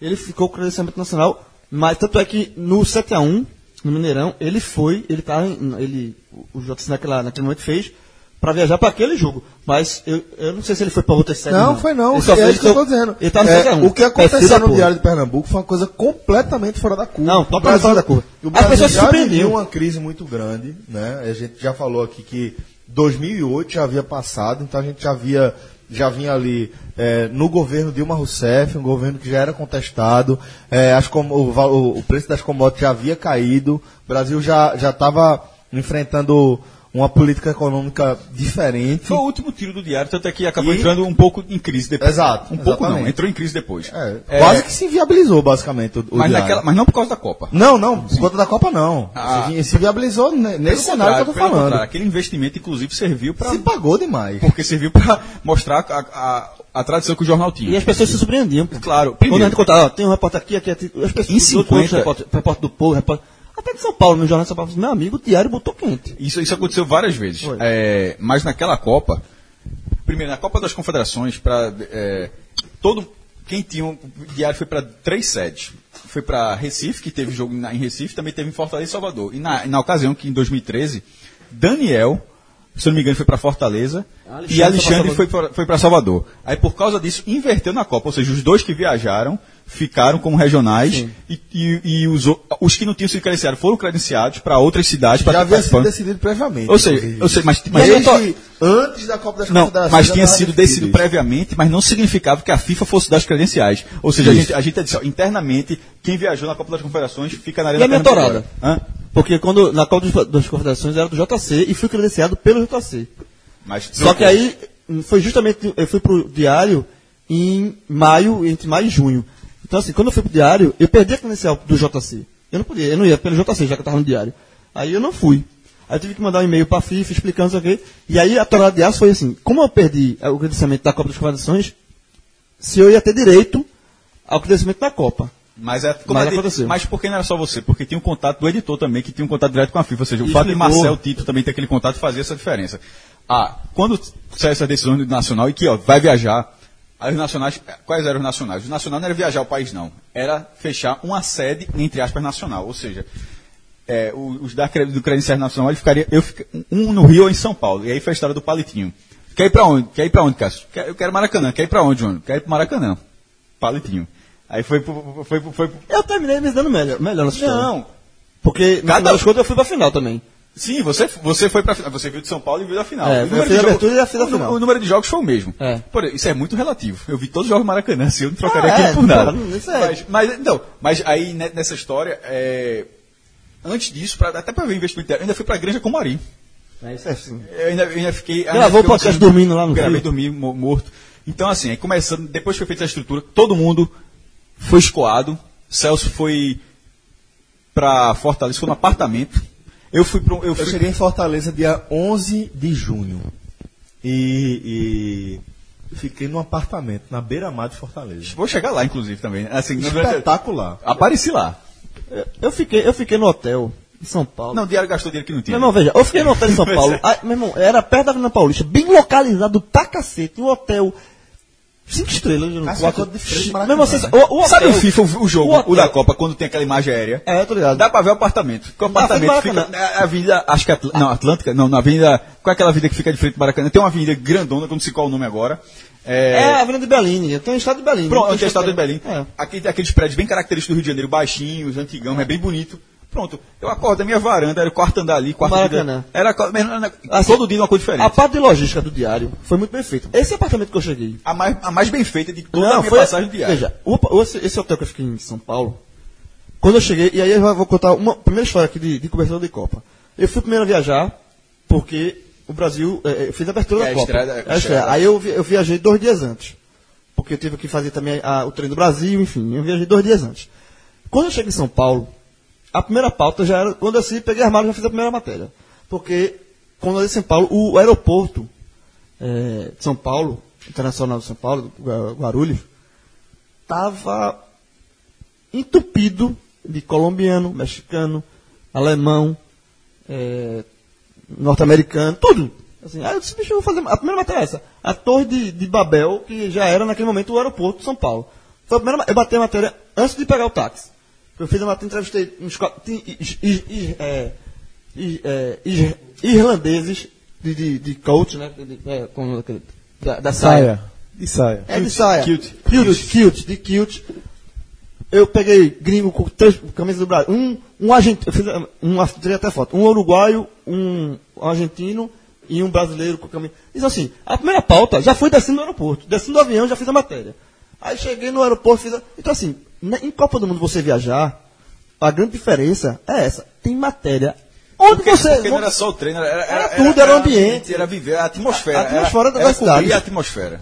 É, bastava você, você ver a maneira como uma pessoa de uma nacionalidade diferente interage com o futebol, que é uma coisa absolutamente comum ao dia a dia do brasileiro.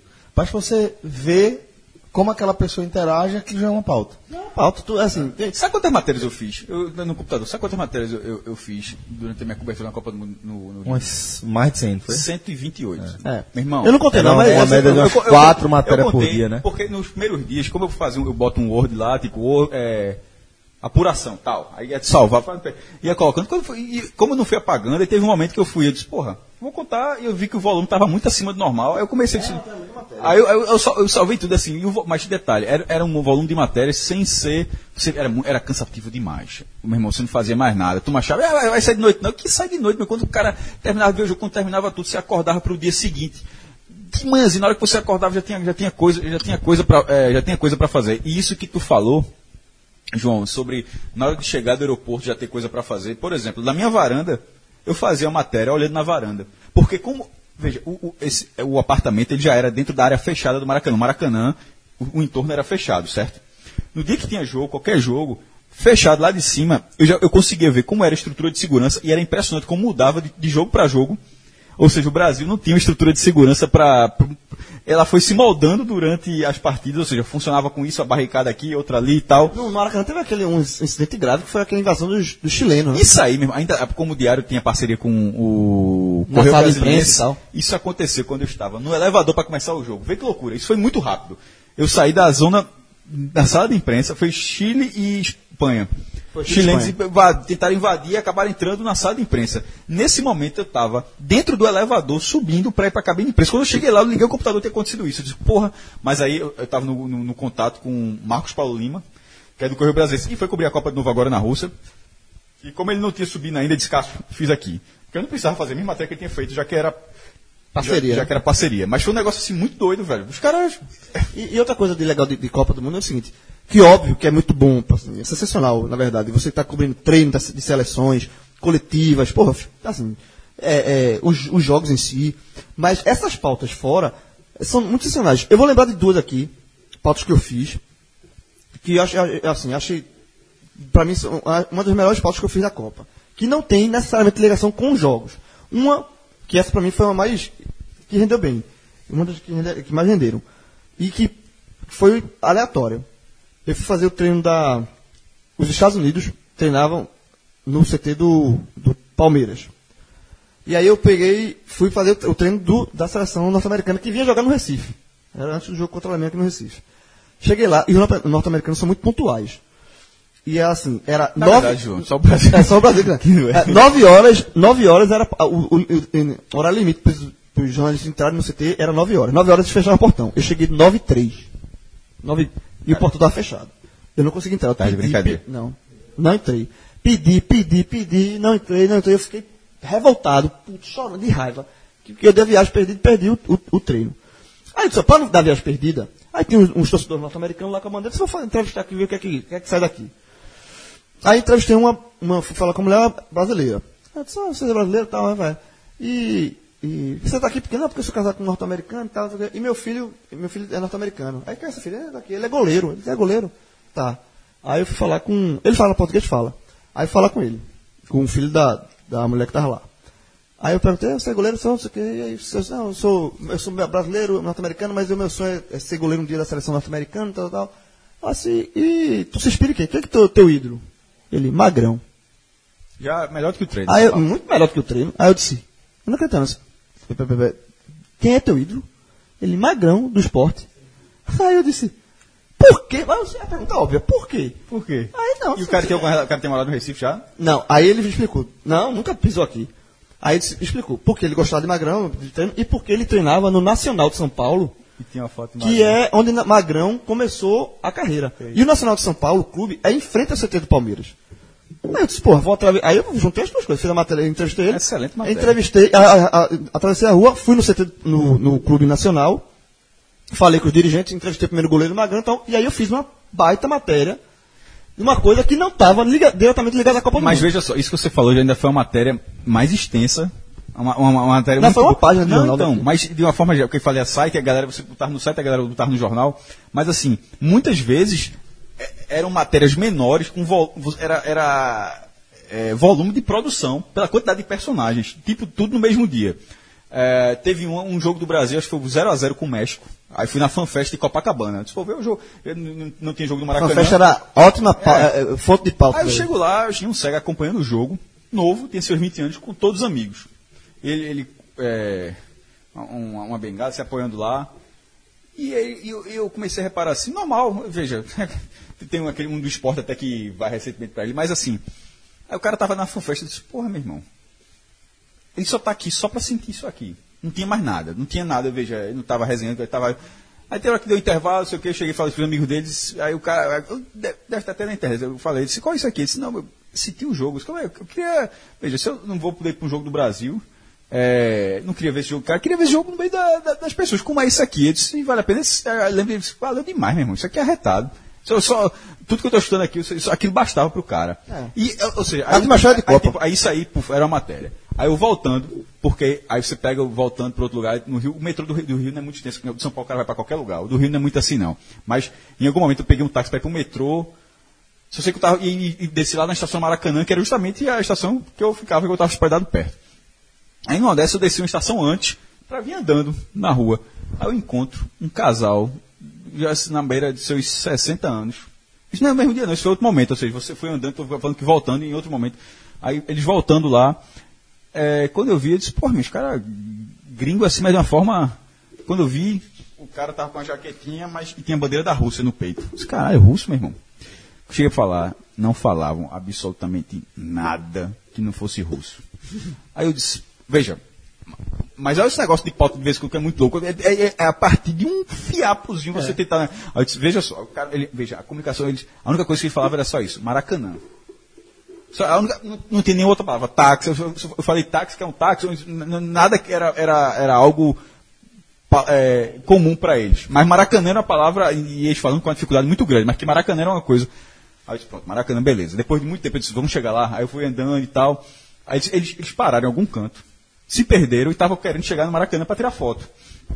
Aí, e- e não- mas eles não falavam inglês. Aí teve hora que eu falei no caderno. Eu disse, ó, eu desenhei o Maracanã. Eu comecei a desenhar coisa. Aí, aí eu coloquei. Não, não, porque só é, o gesto, Celso, já não era mais suficiente. Foi começando a desenhar. Eu disse- aí tem uma hora que eu, eu comecei a falar com dois, ó.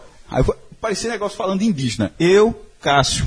Porque nós falava, my name is Cássio. Mas isso não, não, não existia, tá ligado? Eu falava- Eu apontava pra mim, Cássio. Aí eu apontava pra ela, seu nome. Aí depois de muito tempo, ela, ah, sei o que. Aí ela escreveu dela, o sobrenome, escreveu dele, em alfabeto romano. Porque entendeu, cirílico, eu falei assim, ó.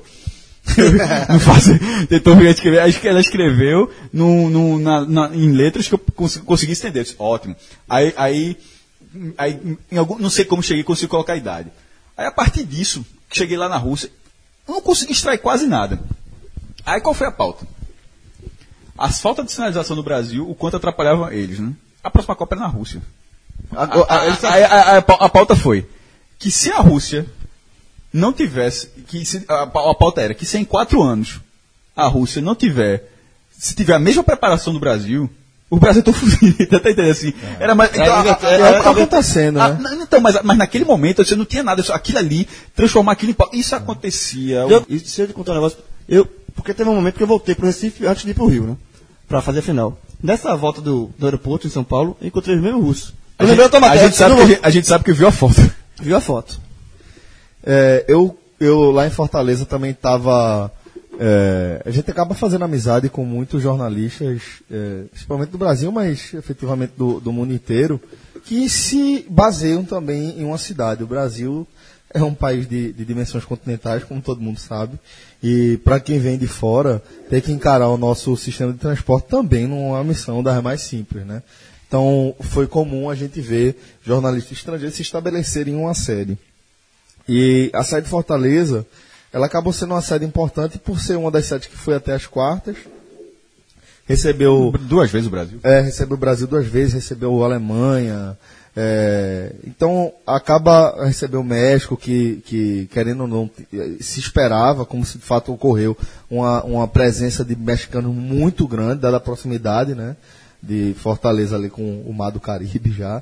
É, e, e encontrei um russo que era escrevia para um jornal, se eu não me engano, de São Pe- Petersburgo, E a gente co- conseguiu travar alguma comunicação ali, algum diálogo em inglês, mas havia uma distância grande entre o inglês que ele que era fácil para ele e o inglês que era que eu consigo tocar também, né? É, é uma diferença é, muito grande, mas a gente conseguiu trocar essa ideia, explicando de onde eu era, é, falei de alguns dos clubes que tinham que, que, que tinham por aqui, a gente trocou é, redes sociais, né? Eu comecei a seguir ele no Twitter, ele passou a me seguir.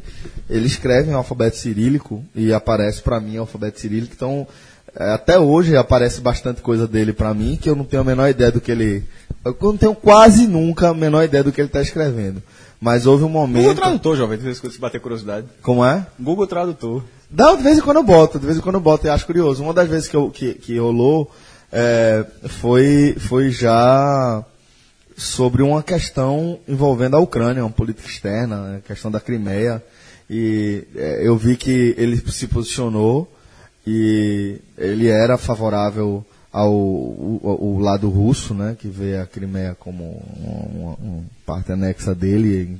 Tinha até uma divergência da maneira como eu enxergo politicamente, mas também não vou debater com nenhum russo, né? Não tá fácil debater em português, você imagine debater com o russo, política externa dos caras, né? Deixa, deixa eu ficar na minha aqui.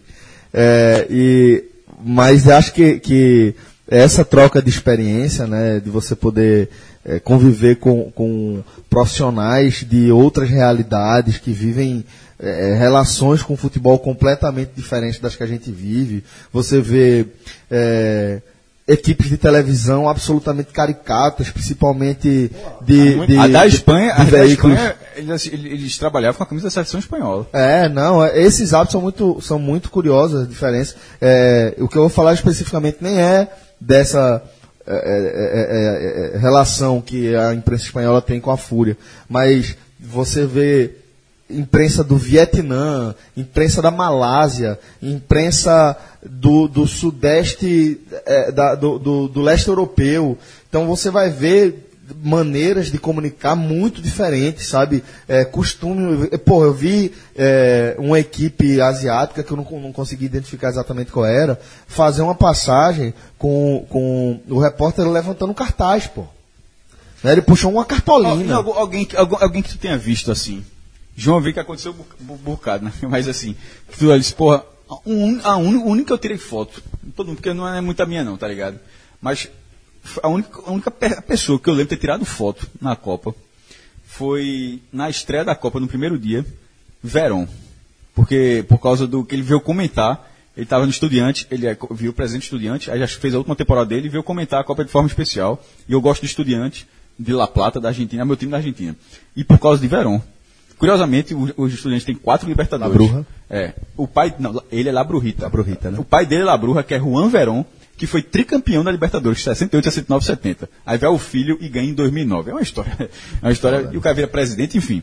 É, aí Verón, o cara tirou foto lá, então foi, um- foi o único que tinha visto Sorin, Sorin nas mesas. Tá- O único jogador, você tirou foto com outras, outras personalidades lá. Não, acho de jogador. foto com o Otero Greco. Não, não, o tô falando, tô falando de jogador, tô Castelão. falando, tô falando de jogador. Ah, e outra até porque foi de matéria, que foi Bora Milutinovic. Aquele treinador que treina, dá uma seleção. 200 seleções. Fala, pô, fala, vai fala fazer todas as línguas, fala até português. Muito simpático ele na entrevista. Tem uns que falavam menos, outros mais assim. É, na, a, a área É de imprensa. Sérvio, é? É, É sério, sérvio. é sério. Yugoslavo, sérvio. Enfim. Na, na a sala de imprensa do Rio, o Rio era o IBC, que era o International Broadcast Center, que ficava. Toda a central, que nem era no Maracanã, mas a central de imprensa da Copa do Mundo 2014 ficou no Maracanã. Era muito grande. João foi lá na final, era muito, muito Era grande. Aí, então, assim, a mesa. Mas de vez em quando você ficava na Era muito- mesa. muito grande. Aí na tua frente você tava Sorim. É, Nesse dia, inclusive, foi a primeira que eu vi pela primeira vez, acho que foi a primeira e única vez pessoalmente, Mauro César. Eu tava olhando pra fim e a gente tinha tido uma discussão recentemente. Do 87, eu até, até vi um dia desse no Twitter. Faz muito tempo já esse negócio que ele falou que era barrista. Aí eu disse pra ele, eu disse, ó, se tu tá dizendo que minha opinião é barrista, eu posso dizer rigorosamente Exatamente a mesma coisa, né? Aí, aí encerrou ali a conversa, na verdade. Porque ele falou assim, uma coisa, disse que sua opinião é barrista, eu disse, porra, é só você ver o vídeo. Se eu escrever a mesma coisa pra você, você aplica. Enfim. Aí quando ele sentou na minha frente, ele olhou assim, um reconheceu o outro.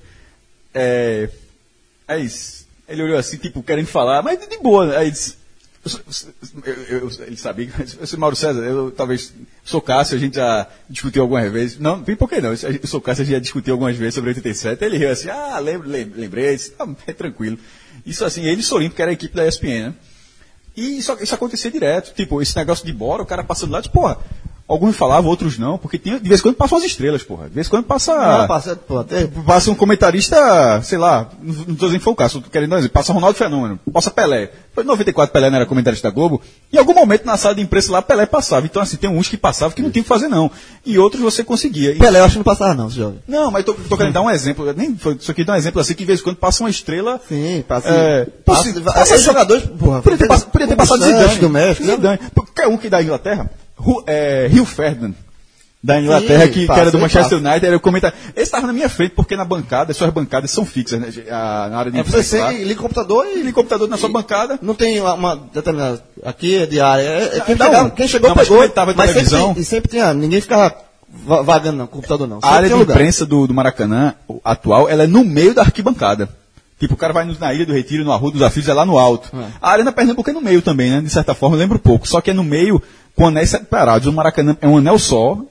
E pensa assim, no meio do anel, uma área isso aí. Então, assim, a da televisão ficava na frente ou atrás, tem dúvida. Então, assim, dava pra ver o cara faz- fazendo passagem, naquela passagem ao vivo na sua frente, do lado, assim. Isso, isso, isso, e isso eu considero muito doido. Na- E, e outra coisa, só para encerrar essa questão de, de cobertura de matérias e tal, fora. Isso tudo que a gente tá falando aqui, uma coisa que, que era pipocar a matéria, e é muito bom, assim, muito, muito legal.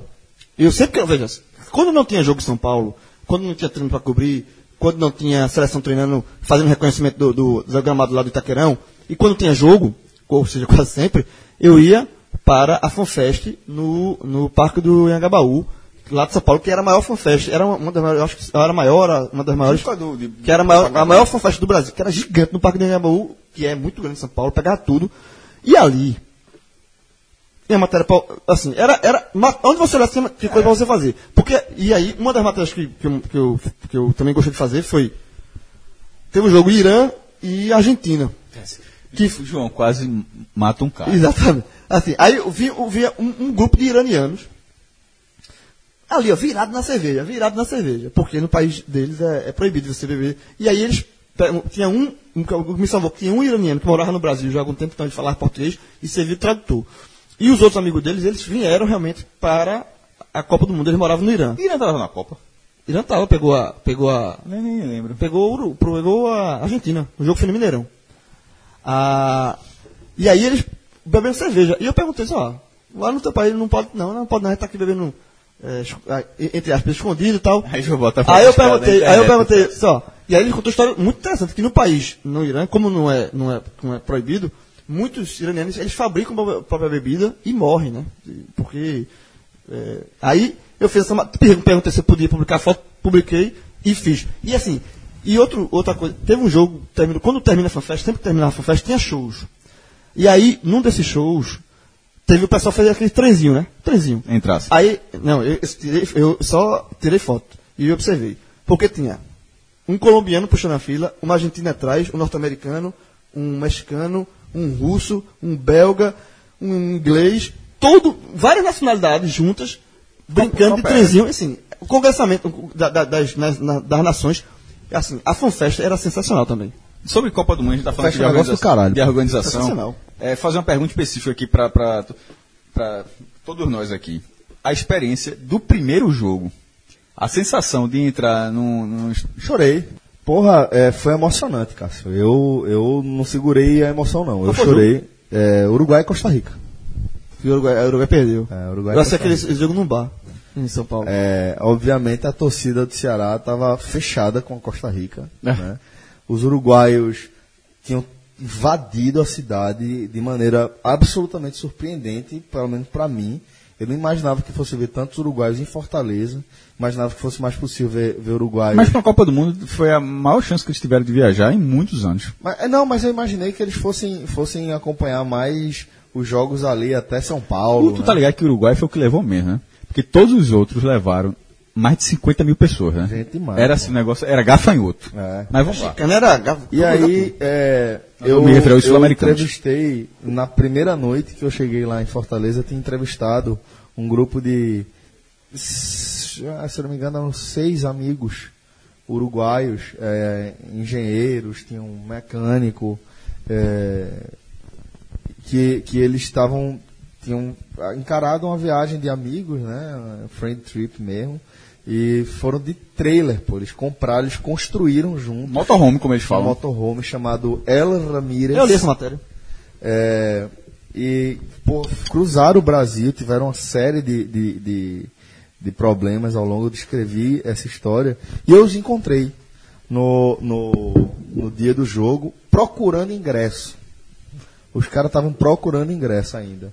É, depois eu descobri que eles conseguiram entrar no jogo e, e- e- e acompanhar. E eu lembro muito, com muita nitidez, a emoção que foi é, acompanhar aquela cobertura, não apenas da bola rolando, mas de você chegar para o estádio para um jogo de Copa do Mundo. Desde você pegar o, o shutter, que era o meio de Eu transporte só descobri dois jogos depois.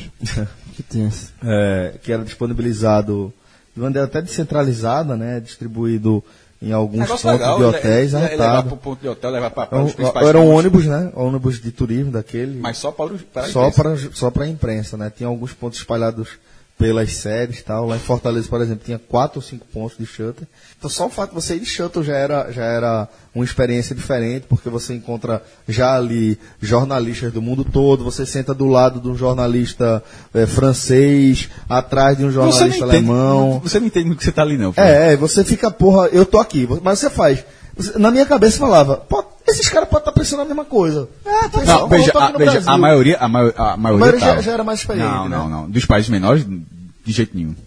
De jeito nenhum. Tirando, tira, é, tipo um Uruguai, Eu não, eu não entendi. tipo, os jornalistas uruguai, os uruguais e costarriquenhos estavam vivendo a experiência pela primeira vez ali, a maioria. Então, é, é, eles também estavam na mesma situação que a gente, né? Sim. E aí, é, essa experiência já era massa. E todo o entorno, é, aquele clima de fato de Copa do Mundo, de você entender, de você acompanhar, porque a gente fica muito longe, né? Acho que em Fortaleza não era diferente do resto do Brasil. O, o- o lugar onde você desce para poder. É, é, um torcedor normal, né? desce para poder para poder ir até o estádio é muito longe, fica porra, em alguns lugares 3, 4 quilômetros de distância. E, e com o shuttle você fica perto, óbvio, mas eu acabava voltando para pegar Personagem. essa personagens e tal. E você vê, pô, pessoa do mundo parecia que você tava, sei lá, em, em- em um Walt Disney, vamos supor, você tá, tá num, num, num, num ponto turístico de escala global, onde tem um fluxo de turistas massivo, como no caso do Walt Disney, por exemplo, muita gente de, de, de origens completamente dis- distintas, passando para um lado e para o outro com o mesmo objetivo. E aí depois você entrar na área de imprensa, na área reservada para a imprensa, é uma experiência transformadora. Porque você vai ver também aquele galpão enorme, Moderno. moderno com mesas. É, Teto voando.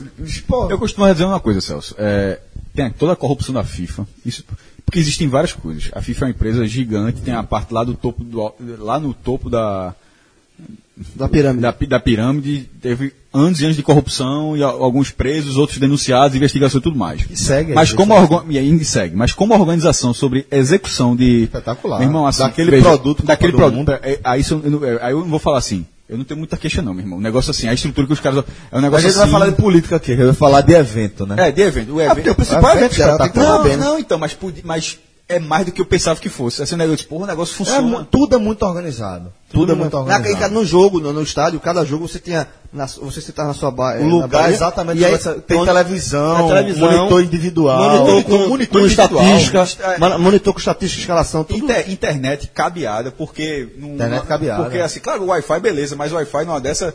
é, pode, pode ser ruim em questão de sinal, com cabo não tem esse erro, né? Então, e, e os caras tinham, assim, uma máquina de. de, de- um roteador. Então, assim, funcionava perfeitamente. É, assim, com aquele volume. E agora uma coisa. ah, Então, assim, tinha, tinha tudo isso, né? Depois eu falo da emoção de assistir um jogo do Brasil, a gente vai acabar falando disso, eventualmente. É, mas depois do, do, do- de ter, de perceber esse impacto de, pô, pronto, agora eu vou subir para o, o lugar onde eu vou ficar. É, essa baiazinha você vai ficar já está numerado o lugar onde você vai ficar Certo, tem as especificamente. pessoas, tem os, os- como é, ah, os- as pessoas que indicavam Os voluntários? Os né? voluntários, que bem- to- todos, a maioria, todos, é, é, bem educados e bem atenciosos, diziam. E aí eu percebi uma coisa que, velho, isso talvez seja uma das minhas lembranças sensoriais mais ativas da, dessa, dessa cobertura de Copa, que é o calor absurdo que faz no Castelão. O veja, eu já cobri jogo Araripina Esporte, domingo, 16 horas, no Chapadão do Araripe. Que é, tava nevando. Era, era, parecia clima de Garanhuns, ou então clima da Suíça. peguei- eu peguei o contrário, eu peguei o jogo- com o Castelão, porque o Castelão é um estádio que ele é semi-fechado e ele não é climatizado, né? É, é, eu não sei quantos por cento do, do, do, do Castelão é, é coberto, Não, a arquibancada toda era a coberta. arquibancada toda coberta, né? Mas aquele espaço faz com que a área interna ali do Castelão vire uma panela, porque não entra vento, né? E a gente tá falando do, de Fortaleza, pô. Tá falando de Fortaleza num estádio com 50 e poucas mil pessoas, pô. Então, é aquela aquela energia ali dentro deixava o lugar de um calor de as pessoas passarem mal. E eu- foi uma coisa que eu percebi, tinha muito jornalista de fora passando mal de calor e lidando com aquele calor mesmo abafado como, como era Eu possível. peguei o contrário, eu peguei, eu peguei o contrário, eu peguei o jogo, talvez o jogo mais frio da Copa, foi Uruguai e Inglaterra em São Paulo. É, fiz uma pausa. É. E deu, ah, dava uma rajada de vento, meu amigo. que No Rio- no Rio tava frio? Ó, a minha experiência, eu achei, tá, enquanto você estava terminando de falar, eu achei aqui 15 de junho de 2014. Ou seja, 6h35, possivelmente eu postei um pouco antes de começar o jogo, durante o jogo, enfim. O, é, coloquei no, Facebook, eu nem boto muita foto lá, mas assim, essa eu coloquei. Aí eu escrevi o seguinte. Acabei de sentar na tribuna do Maracanã para o jogo Argentina e Bósnia pela Copa do Mundo. Não consigo descrever com exatidão o que estou sentindo agora. Sei que é uma das maiores emoções que já tive na vida, uma ce- certeza. Nunca tinha visto um jogo nem como torcedor do Maracanã. Agora estou na bancada de imprensa de número 102/C. E mais. Por um segundo o olho ficou até marejado. Aí o bastidor. Não foi por um segundo.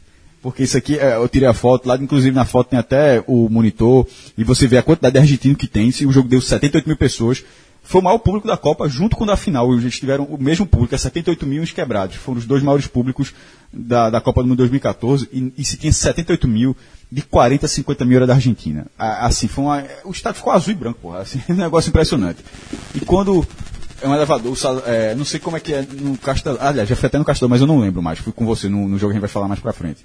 Mas da sala de imprensa lá do Rio que foi montada, você pega, aí você, você pega um elevador e grandão e vai lá pro topo e, e para ir pra cabine de imprensa. Eu fui fazendo esse projeto tudo. Na hora que foi chegando, eu sou, quem me conhece um pouquinho sabe que eu sou um pouco desconfiado com as coisas. Então, até passar aquele código de barra, porque tem um código de barra, porque você, tem dois, dois tipos de ingresso. A credencial, aí eles faziam um cheque, luzinha verde, aí o ingresso do jogo, É, ingresso do porque jogo. isso era, assim, você- se você pegar o jogo, você tem que O credenciar ingresso jogo. pra zona mista e o ingresso para coletivo. Então, mas eu tenho que passar duas vezes. Eu tenho que passar na credencial, passei, porque eu estava na sala de imprensa. Para estar ali significa que eu já tinha feito a primeira triagem. Sim. Tipo, se não era só chegar, você chegava, mostra a credencial, vê Tem se... ter credencial, vê se- mas só poder ficar na sala de imprensa, porque não tem no jogo. Exatamente. Aí depois vai pro segundo, ele passou, pronto, passou desse caralho, tô aqui. Aí fui procurando, fui procurando, fui procurando, e, e sempre aí, "Ó, vai, quando chegar lá vai ter alguém sentado. Sempre achando que vai dar errado alguma coisa. né? E não ia ter ninguém sentado. Se tivesse alguém, ia, ia- alguém ia lá e tirava. Mas eu sempre. Aí quando vi o lugar- lugar vaziozinho, o espacinho, sentei. Aí eu fiquei assim, contem- contemplando Maracanã. Só tinha visto Maracanã um dias antes, que foi no treino da Argentina. Pouquinho, eles liberam uns 10 minutos, muito pouco. Tinha visto o gramado assim, mas não ali daquele jeito que eu tava.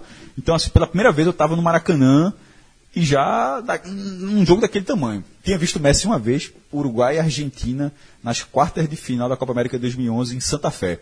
Foi uma aventura para chegar lá. Mas, ou seja, eu, eu tava pensando, pô, vou ver Messi de novo, meu irmão. E ele, ele fez um golaço nesse jogo, inclusive. Aí, meu irmão, aí eu tô lá e tal. É quando vai começar assim. Aí, meu irmão, aí passa um filme assim na sua vida, é impossível. Porque eu tava em 2014.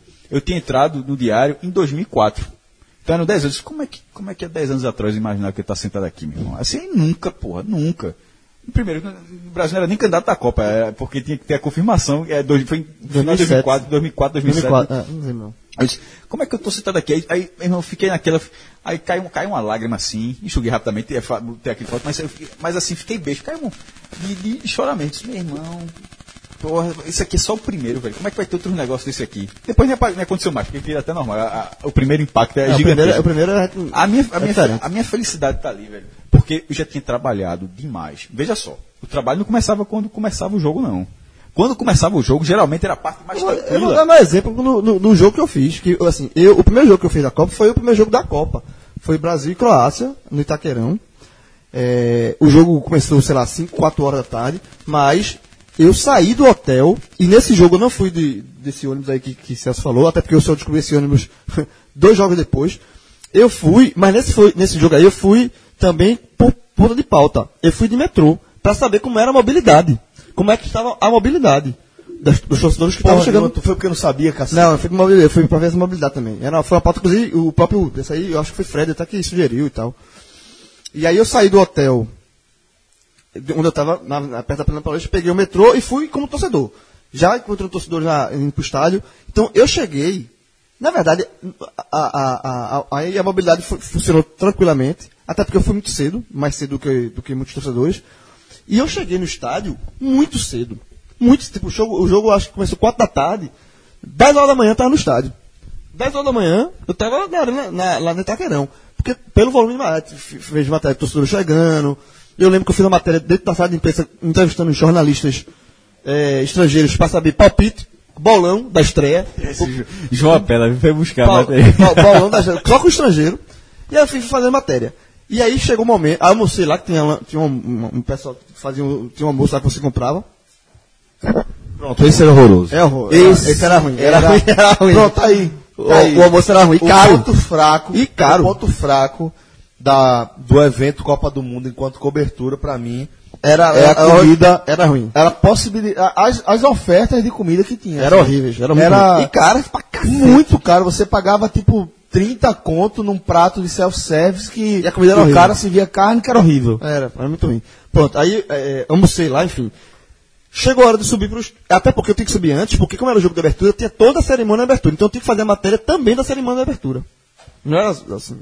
Aí eu subi, bem antes, o estádio ainda estava enchendo, vi toda a preparação, vi toda aquela, aquela cerimônia de abertura fué que teve, fiz a matéria crítica é, é, é, sobre a cerimônia de abertura, fiz a matéria das vaias que Dilma recebeu. Ou seja, antes do jogo, aí vai, vai semana Que matéria era a matéria? a matéria da, da, da, da vaia que o presidente recebeu, tive que fiz a matéria também. E vi os times subindo para aquecimento. E, enfim, finalmente começou o jogo. E foi o único momento que, que, deu, que bateu emoção foi no hino nacional. Porque no hino nacional todo mundo se levanta A e tal. né? Aí bateu emoção. Porque o Itaquerão, jogo. E Itaquerão tava daquele jeito, aquela super geral, né? É, então fizeram uma turbinada aquela geral, porque foi arquibancada móvel. 60, e- ou seja, hoje ele cabe 40 mil e ali o público foi 60, 65 mil, ou seja, 12.500 a- atrás de cada barra, tu aumentou. E aí eu fiz. E aí, antes de começar o jogo, no hino nacional na capela, bateu emoção. De, de saber. de- foi quando eu, Porque quando você faz um volume de matéria tão grande, matéria, matéria, matéria, matéria, pelo menos eu sou assim. Você sabe que está fazendo isso, mas você está pilhado no- É. no, no trabalho e você não Quando consegue você ou seja, desconectar. você fez, sei lá, naquele dia, na minha média, eu, eu acho que eram 7, 8 matérias por dia. Tem, tem um dia que a gente vai chegar com a da final, que é uma vacalhação É. da gente. Mas assim, você fazia muito. E na hora que chegou, do- na hora que teve o jogo, porque o jogo, na, na cobertura, já tinha uma, uma outra estrutura para fazer o lance a lance. Então ali o jogo, você só pode ficar sentado, ver o jogo e fazer uma crônica do jogo Do quando jogo, terminar. exatamente. Então assim, aquele na Mas, verdade- mas ao mesmo tempo bater matéria para entrar no site logo, né? não, então, mas a crônica é essa, que a galera tá, É. mas é isso que eu tô querendo dizer. Tem um texto crônico que dizia assim, faça como foi aquele jogo, mas era só aquilo, assim, aí depois aí voltava a acelerar, porque você fazia essa matéria e já descia para as coletivas as e tal. e tal. Mas assim, mas durante o jogo, era o único momento que você aparecia, o, o, o dia todinho era, não tem esse negócio não. Por exemplo, na cobertura, galera, em nenhum momento, por isso o trabalho é muito maior. Em nenhum momento você fica, João, num sofazinho, Não, três horinhas, você vê lá para jogos. Não, mas assim, não, tipo, vou ficar aqui três horas no sofá, lá para as quatro da tarde eu desço para fazer uma coisa. trabalhar, não. Era o tempo todo na rua. E aí, eh, tweetando, alimentando nas redes sociais diário e tal. E aí, quando teve o hino, aí bateu emoção e começou o jogo. Quando teve o hino, começou o jogo, foi quando caiu a ficha que eu disse: bicho, respira, para e respira. Esquece o trabalho um pouquinho.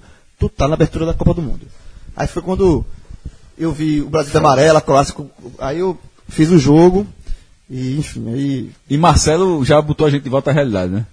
Quando foi, terminou, eh, saiu atrás. Hein, Foi- Celso? Difícil. Só, só antes de entrar na partida, é, Um golzinho contra, jovem. lembrar que eu já trabalhava também e ouvi um pouco esse relato de vocês. Na, no ano, na época, não, porque tava envolvido aqui trabalho.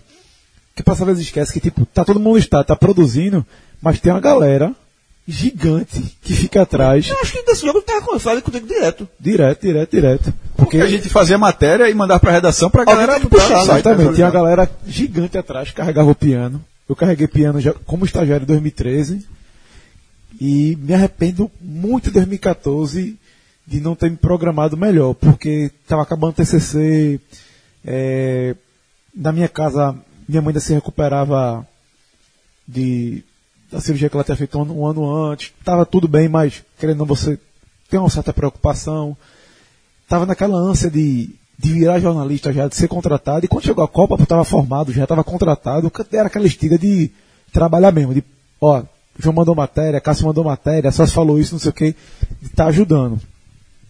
Só que depois me arrependi muito de não ter programado para ir para alguns jogos. Tanto é que no dia de Alemanha e Estados Unidos aqui, eu tentei de todo jeito, de todo jeito.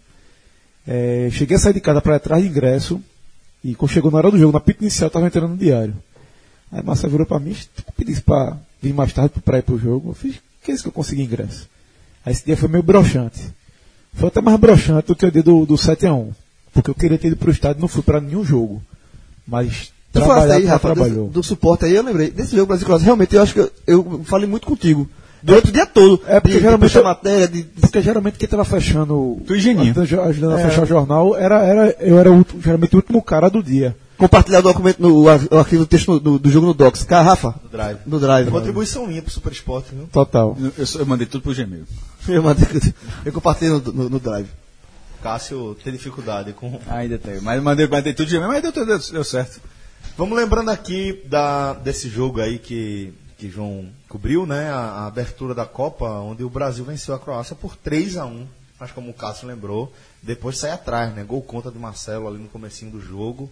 É, mas o Brasil conseguiu, de fato, dar, dar a volta por cima. E, como de costume, vamos, vamos lembrar como é que o Brasil entrou em campo, estreou aquele Mundial, segundo Mundial, sob o comando de Luiz Felipe Scolari. Brasil que tinha, é, que vinha de Júlio César, Daniel Alves, Thiago Silva, Davi Luiz e Marcelo, Luiz Gustavo, Paulinho e Oscar, e na frente Hulk, Neymar e Fred. 2000 2018 é um time melhor, viu? Mas Me- muito me- melhor. melhor. E- muito melhor, pô. E detalhe, nesse jogo aí, eu lembro, porque ele também fazia atuações e tal, que o destaque desse jogo aí foi Oscar. Foi Oscar mesmo. Oscar jogou muito nesse jogo. Tanto é que o gol dele no final, ele fechou 3x1, porque o Brasil sai atrás com gol contra, empate com o Neymar, ainda no primeiro tempo. Teve um gol de pênalti, um gol polêmico, um, que Fred cava o pênalti e tal.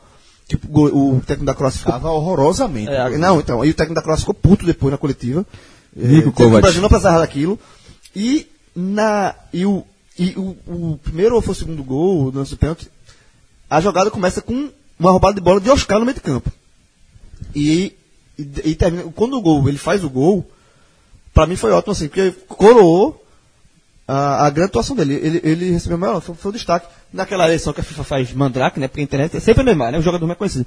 Mas Neymar fez é, dois gols. Acho que toda eleição tinha o jogador da partida, né? É, via internet. E normalmente era sempre o mais A conhecido. Croácia já não era um time bobo, né? A Croácia que já tinha um time enjoado, né? Já tinha Modric, já tinha Rakitic, eh, já tinha eh, Kovacic.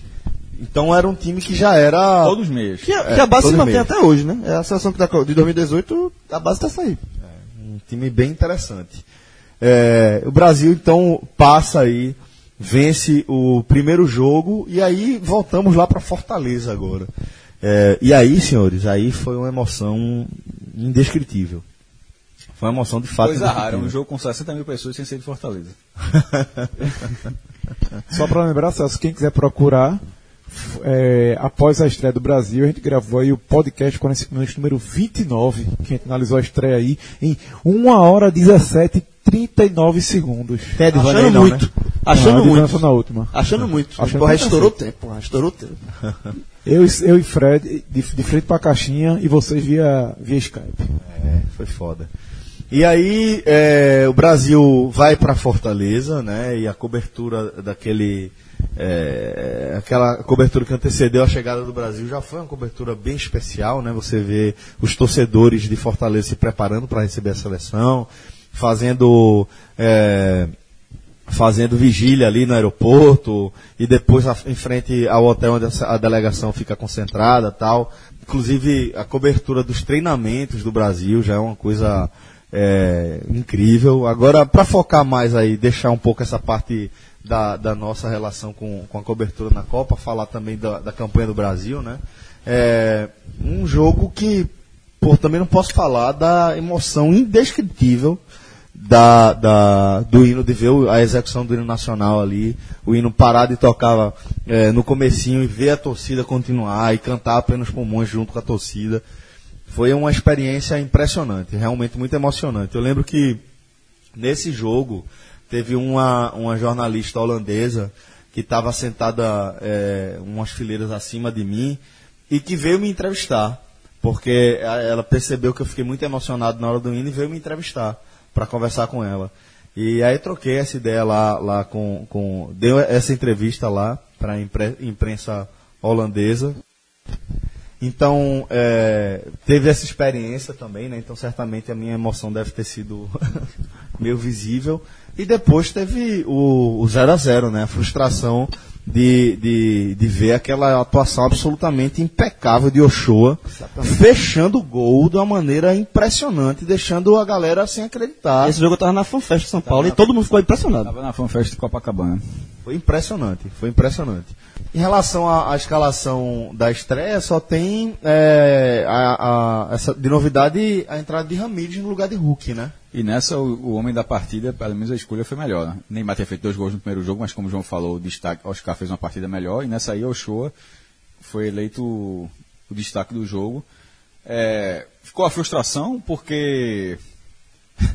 pô, é, assim como em 50, se joga, o Brasil costuma vencer vários jogos, tem um histórico muito grande, e de repente, já no segundo jogo da Copa já não ganha. Pô, Pera lá. Essa, e 50 foi assim, ganhou, e empatou com a Suíça no, no, no, Moro- no, no Pacaembu, Morumbi nem existia, no Pacaembu. Então ficou, ficou um pouco frustrante, mas todo, de toda forma, em termos de classificação, não, fez, não faria diferença não. Pois é. É, então, assim, desse, desse jogo eu lembro também muito da presença dos mexicanos lá. Só para falar rapidamente, esses aí fizeram invasão absurda Todas as na sedes. Fortaleza. Todas as sedes. Impressionante. Até a sede que não teve jogo do México. Teve, teve um momento lá que, que chegaram. Não, foi um. Foi. Chegou um navio, um cruzeiro, com meu amigo. Inclusive o dele morreu, acho que foi até que no Recife, se eu não me engano, né? Foi, teve, foi, teve um foi. acidente que ele tava caído. Caiu no, no, no navio. transatlântico, que é uma altura gigantesca e não encontraram. Bom, então esse foi o segundo jogo do Brasil da fase de grupos. É, terceiro jogo do Brasil, terceiro compromisso com o Brasil é com um velho conhecido dos brasileiros. Esse né? jogo acho que já foi anoitecendo, olha, é, termina de noite, porque esse jogo, depois, esse, ele tava morto nesse dia. Esse foi a terceira rodada? É. Essa- a terceira rodada, só um, um parênteses, a terceira rodada é...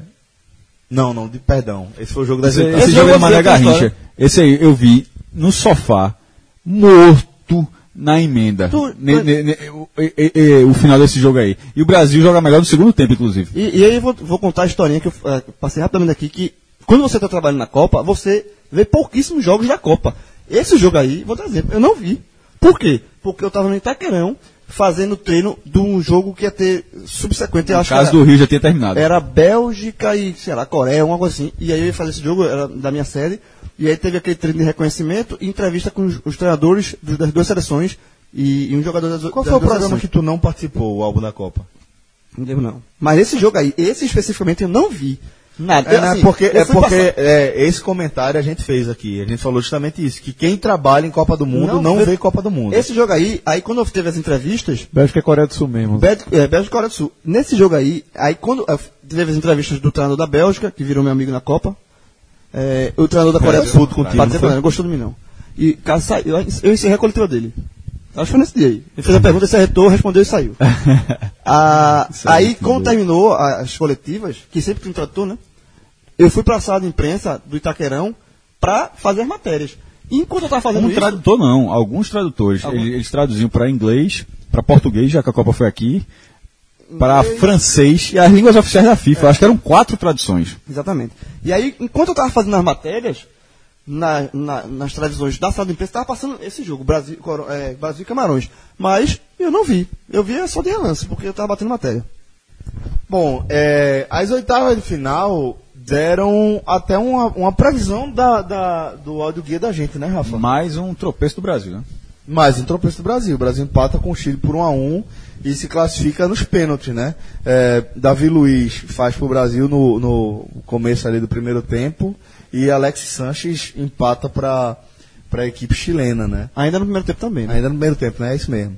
E aí o jogo vai para os pênaltis e o Brasil vence por Lembrando- 3 a 2 desperdiçando cobrança. Lembrando que a gente não perde antes o Brasil porque Sim, A bola de Penilha. Penilha. Penilha. Penilha. Arrejou na trave, no- na na prorrogação, no último na lance. prorrogação, no último lance da prorrogação, e ele tatuou esse lance. Aí, não sei porquê, mas ele tatuou esse lance da perna. Veja só, E, e- e esse jogo aí, é, lembra que a gente falava de pauta merda, não sei o que, na, na show passada? Essa pauta aí eu quis fazer. Porque eu tava no. Pauta merda. Porque eu tava em São Paulo, do lado da Avenida Paulista, que é a principal avenida do país. No primeiro tempo, eu disse, vou ver como é que tá a Paulista. Aí eu fiz aquela matéria, foto, eu tenho uma foto sentado, Cássio. na Paulista. No meio da Paulista, Não sentado, é muito deitado fácil, assim. não. Para, é, tem que ficar parabéns. Na Avenida Paulista. É uma boa foto, foto E, dele fez. e eu tirei, tirei essa foto. Instagram. Porque, pra mostrar como realmente tava, o país estava parado. E aí, no segundo tempo, eu assim, voltei pro hotel e assisti o jogo. Nesse jogo eu não lembro não, mas te- é, é, não, não lembro qual foi o jogo não, mas teve um jogo no Maracanã é, que começaria logo depois, mas como teve prorrogação, tinha os intervalos e pela hora já ia chocar. Colômbia e Uruguai. Colômbia e Uruguai, pronto, eu estava lá, já estava sentado. É, tinha, como tinha muito Brasil, tinha Col- é, Colômbia, a Colômbia invadiu também. ó, os times que invadiram o Maracanã foi Argentina, torcida, Argentina, Chile, Colômbia, menor grau Equador e em último grau Uruguai. Até porque a população é menor. Agora, chileno, colombiano e argentino foi a vacalhação. Então chegando muito, mas tem muito brasileiro também. E aconteceu o quê? As- A, a cobrança no- a- por uma questão de logística da Copa, para que as pessoas, por causa do jogo do Brasil, não chegassem de última hora no Maracanã, isso seria ruim para o Maracanã. Aí na véspera foi liberado, disse, ó, quem chegar cedo, o Maracanã transmitirá nos telões o jogo do Brasil, porque era importante, porque senão, porra, todo mundo ia estar em casa e aí... Dá uma esvaziada, né? Não, não, não isso não. Mais do que estar esvaziada, é chegar todo mundo de uma vez e virar um problema de segurança. Sim. Aí, meu irmão, o nervosismo da turma vendo isso aí no telão, o Brasil, torando o aço nos pênaltis. Mas ao mesmo tempo, quando ganhou, foi muito comemorado também. Inclusive, até, se eu me engano, pelos colombianos. Que seriam adversários do eu acho que Brasil. eles queriam pegar o Brasil. É, exatamente. Eu não gosto de chileno. É. Vou só fazer uma, uma menção aqui, que aí, aí sim, agora eu cheguei no jogo que eu queria, que eu queria comentar. Vê só, nesse jo nessas oitavas de final, é, Fortaleza recebeu Holanda e México a uma hora da tarde. Você Qual imagina? cidade? Fortaleza. É bronca. Diante daquele cenário que eu estava descrevendo Mas eu fui um jogo não também. É de calor absurdo, absurdo, Mas eu absurdo. lembro que até jogadores saíram estilando Muito, demais. de muito. Foi, mais foi, foi, eu lembro. A galera estilou pesado. Velho, é porque você não, não. É difícil você escrever o calor que faz o Castelão num jogo de uma hora da tarde. Não, não é difícil escrever, mas não é, É difícil ima- escrever. Mas eu sei, mas não é difícil imaginar.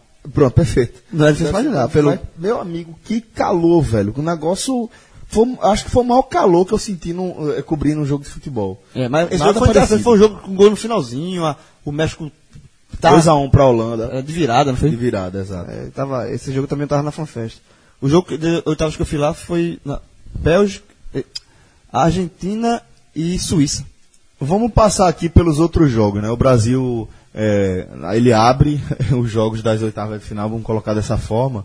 É, passa o Chile, como a gente escreveu, e pega o, a Colômbia nas quartas de Eu final. tava nesse jogo. Colômbia e Uruguai, né? É, a- foi o gol de Rames Rodrigues, O que seria Copa. o gol mais do ano. Do ano. Você ganhou Puscas nesse ano, e eu já falei várias vezes.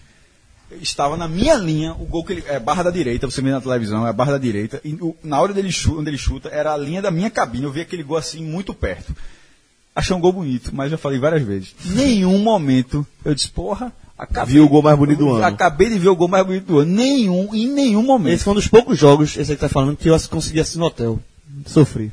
Ah, e o Uruguai já sem Soares, que tinha mordido. Tinha mordido é, Chiellini na, loucura, velho. em Natal. Velho, Então, assim, o Uruguai, o Uruguai de- tava. o destempero de Soares é uma coisa que É, tem que ser estudada. Na verdade, o time ficou- Terceira mordida. É. Ele Mas, mordido duas vezes. Na já. coletiva, o- os uruguais, a... porque tem as coletivas pré-jogo também, né? Era Maestro Tabares, eu não, eu não sei quem é que foi, não lembro o jogador não. Mas era, era do discurso de somos vítimas. É, foi. Isso é um adotaram complô isso. contra, complô contra o Uruguai. Em nenhum momento os caras cogitaram só, meu irmão, Soares, acabou, Mordeu, velho. porra, foi. É, os outros jogos das oitavas, França e Nigéria, com a França passando por 2 a 0 Alemanha e Argélia, a Alemanha vencendo por 2 a 1 na prorrogação. Foi- Esse jogo foi, foi foi, foi, foi em Beira-Rio esse jogo? Foi. Esse, eu- esse eu tava no shooter voltando. Eu não, eu não achava que ia acontecer isso, que o Alemanha é tão longe depois desse jogo, sabe? Eu fiquei muito desconfiado. E, e a, se eu não me engano, a Arábia teve uma chancezinha. foi? Argélia. A Argélia teve uma chancezinha ainda. É, aí teve o Holanda e México, que eu descrevi, né? É, teve o Recife recebeu o seu último jogo. Sim, foi a Gaia. nessa Copa. Mas Foi a estrada da e guerra. eu também estava. Foi Ticos e Grécia. Eu também estava. Por quê? Porque é, seriam sete jogos no Rio. Sete. João também voltou. João, ah, porque a- o diário, na viagem, o diário bancou cinco jogos, os cinco primeiros jogos, que eram quatro da primeira fase e um das oitavas. Então, depois dos cinco jogos, eu, eu já tinha ido pro Rio, fui, eu fui três vezes pro Rio, porque eu fui pro Rio, na Granja Comari, eu não fiquei lá direto, não. Eu voltei para eu voltei Recife. Aí depois que teve. é, começou a Copa, eu fui pro Rio de novo, aí dessa vez pra, tinha sido Teresópolis, dessa vez fui pro Rio e vi os cinco primeiros jogos. No dia, quando eu, quando eu disse que ia voltar, eu planejei a viagem pra assistir um jogo. Eu disse, porra, eu quero ver um jogo na Arena Pernambuco, pô. É assim, o estádio, o estádio é o meu, é meu estádio. Como é que eu não quero ver? Eu quero ver, uma, queria fazer todo o esforço pra ver um, como é que, eu queria sentir a Copa do Mundo no Recife, tá ligado? Meu irmão, a única opção de voo era, é bom que pelo menos fica, deu, como deu tudo certo, fica muito legal. E, e a única coisa que funcionou de mobilidade da Arena, perfeitamente. Quando a Arena foi concebida, ela foi concebida como o único estádio que é ligado o metrô do aeroporto ao estádio. Embora a gente saiba que o metrô na, na arena não é ligado à arena. Mas, tinha, mas foi feita uma estrutura de micro-ônibus e tal. Mas o metrô, no caso do aeroporto, ele realmente é ligado. Tem até uma passarela e tudo. Eu comprei a passagem, eu fui fazendo, disse, ó, meu irmão, eu vou chegar aqui faltando. Era coisa de duas. É muito, era muito pouco tempo. Se eu pegar o metrô, se ele chegar rápido, se eu for, se eu fizer a conexão, a baldeação na Jona Bezerra e for, e não der nenhum, e não der nenhum erro, pegar. ah, Meu irmão, combinei com manhã, porque eu estava com a mala, então eh, eu, eu morava com meus pais ainda. Curiosamente, eu me mudo na minha esposa no dia seguinte que eu volto para o Recife, depois da Copa. Ela, Maria chegou no apartamento, a gente tinha comprado já, só que como eu estava na Copa, nesse processo, tipo, no dia que eu chego, termina a Copa, no dia que eu chego, eu começo a, a- morar com ele. Então, nesse momento, eu estava nos meus pais. Eu, não, como não tinha como levar a mala, a manhã chega no aeroporto. Ela só chega, pra, porque ela não ia me levar, ela, minha mãe, o dedo já tem- morre de medo, ela nem ia pedir para ela me deixar em São Lourenço. Ela chegou, pegou minha bagagem, foi para casa, a gente morava em Boa Viagem, e dali eu fui no, no trajeto que o governo falou. Saí do aeroporto, metrô, ba- Joana Bia. Meu irmão, só sei que fiz tudinho. Na hora que eu sentei na cadeira, porque ah, eu tinha solicitado o ingresso lá no, no, no Rio, né? Porque era nacional, lembra aquela história que a gente falou, que eu podia pedir para qualquer estádio. Quando eu sentei na cadeira, começou o jogo. Meu irmão, eu tava com Alexandre e Daniel. Daniel. É até o jogo que do lado da gente assistiu um costarriquenho, que o cara começou a chorar do meu lado. Aí eu fiz matéria do cara. Aí até rendeu, porque o cara mesmo, o cara. Imagina, deve ter sido uma matéria massa. O, o cara disse, na, a Costa Rica passou esse jogo. Agora, é a maior. Só lembrando que é a maior gaia da história de Pernambuco. Todo mundo foi Costa Rica o jogo inteiro. Mas a Grécia empatou no último minuto. A turma comemorou. E o estádio vibrou com o gol da Grécia. Porque que a turma queria futebol. a turma queria ver mais jogo, pô. Pois é, Ticos, a seleção da Costa Rica, né? O, o chaveamento aí do último jogo das quartas de final, o chaveamento que vai definir esse último confronto das quartas, é o que foi entre Argentina e Suíça, com a Argentina passando na prorrogação. Lá em São Paulo tava 1 a lá, 0, eu né? tava lá, e aí foi uma jogada, jogadaça de Messi na partida. Ele, fez- ele tinha feito pouca coisa na partida, mas fez uma grande jogada que terminou com o gol da, da Argentina. E aí, nesse caso, ele foi eleito o melhor jogador em campo com a justiça. bola de ouro dessa Copa. foi? E aí, foi quando ele foi pro coletivo, enfim, mas e- e- esse jogo eu tava também. Muito E a- argentino. E o outro jogo é o da seleção da geração belga, que vence os Estados Unidos por 2 a 1 também na prorrogação, depois Chegaram de empatar por um um. Chegaram. É o máximo. Pois é. Então, é, a gente definiu aí os confrontos de quarta de final, né? E a gente volta para Fortaleza. Dessa vez, eu já tenho aí como companheiros mais Cássio Zirplo e também Ricardo Fernandes, né? Isso contra a, no jornal ele disse ó, não havia mais passagem aérea. Não havia. Não, não, é, inclusive os voos fretados não tinha mais trajeto aéreo. Tirando que tivesse o avião Mas particular. viajou de ônibus. É, aí, primeiro, marquei o jogo. Disse, não, Cássio, não sei o que, disse, marquei. Disse, ó, eu vou. Mas, não, mas aí, isso aqui não precisava, porra. Aí, disse, ó, eu vou ver o jogo do Brasil lá, eu vou fazer a matéria lá. E, e o ônibus, veja, eu vou pagar a passagem de ônibus. Nesse caso, o jornal paga e disse, ó, eu sei que o jornal não, vai, é, não, me, Não me botou. Assim nunca. Não, não, mas eu não pedi. Eu falei assim, não quero beijar. A estadia tá lá, Celso tá lá, não- isso não custa nada. É só dormir lá e tem, tem espaço. A passagem de ida e volta, eu não quero, ressa, eu não quero ressarcimento, não. Eu quero ir. Só quero a liberação pra ir. E, e ficou nessa, eu consegui a liberação. Porque não ia, não ia era melhor, era melhor liberar. Aí, aí eu fui. Eu, e detalhe, Ricardo também, no final. A, a minha ideia, eu fui tão convincente que eu Ricardo, eu só posso ir? Vai também. Aí foi eu e o fotógrafo. 12 horas, meu amigo. Aí eu lembro, lotado de colombianos e os colombianos. Pô, isso é um absurdo, aqui é muito longe, não sei o que. A gente marcou aqui no Recife, negócio lá. Eu disse, porra, bicho. Olha no mapa, errado, pô, né? barcaça errado, pô. Pois é, Pô, 12 exatamente. horas, é absurdo. Vocês, O absurdo, o absurdo Tu, tu, tu não vê mapa não, é, porra? Mas é grande, o Tu cara não vê mapa não, é, cacete? postos do Recife, não sei o que, aí, meu irmão, lotado de colombiano. Aí, um, quatro anos depois, uma das coisas mais legais que eu lembro desse aí, eu saí pra beber com, com o Celso lá na véspera do jogo, aquelas coisas, mesmo que é só na Copa do Mundo lá. A gente tá lá, tomando a, a nossa cervejinha lá. Ah, meu irmão, sabe quem senta, do, quem senta na mesa do lado? E a gente ficou assim, tomando a cerveja e olhando do, um tempão, não sei o que, disse, é ela, pô, esse cara não, isso é ela, que disse, isso é a prefeita de Prefeito de Fortaleza. Aí, que não era mais, era ex-prefeito. Luiziane, que era do, PT. né? Aí, Então, assim, era prefeito, teve uma hora que ele tirou a dúvida, era. Um negócio completamente aleatório, meu irmão. Vê que doideira da porra. E aí, aí tem cara, tem hora que ele fala assim, até em voz alta, é a prefeita, isso é a prefeita, porra. Não, a gente já falou brincando, eu Já falei. falou brincando, cara. Cássio, Cássio, ah, eu tô tomando um com a prefeita mesmo? É, ficou nessa resenha No tal. normal, aí da frente lá, e um negócio muito doido, velho. É. O jogo, o jogo, é, como falei, o Brasil voltando a Fortaleza, já aí com meus companheiros, né? E acaba que é aquele jogo da última vitória do Brasil nesse, nesse Mundial. É o jogo que marca a despedida de Neymar, que tem aquele lance da entrada de Zuniga. Nas né? costas, né? Nas- que fratura, Quebrou Neymar e. Celso.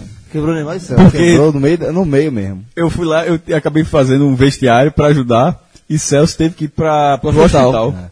E eu consegui lá no hospital uma imagem que rodou o Brasil e eu consegui ela meio que em primeira mão, né?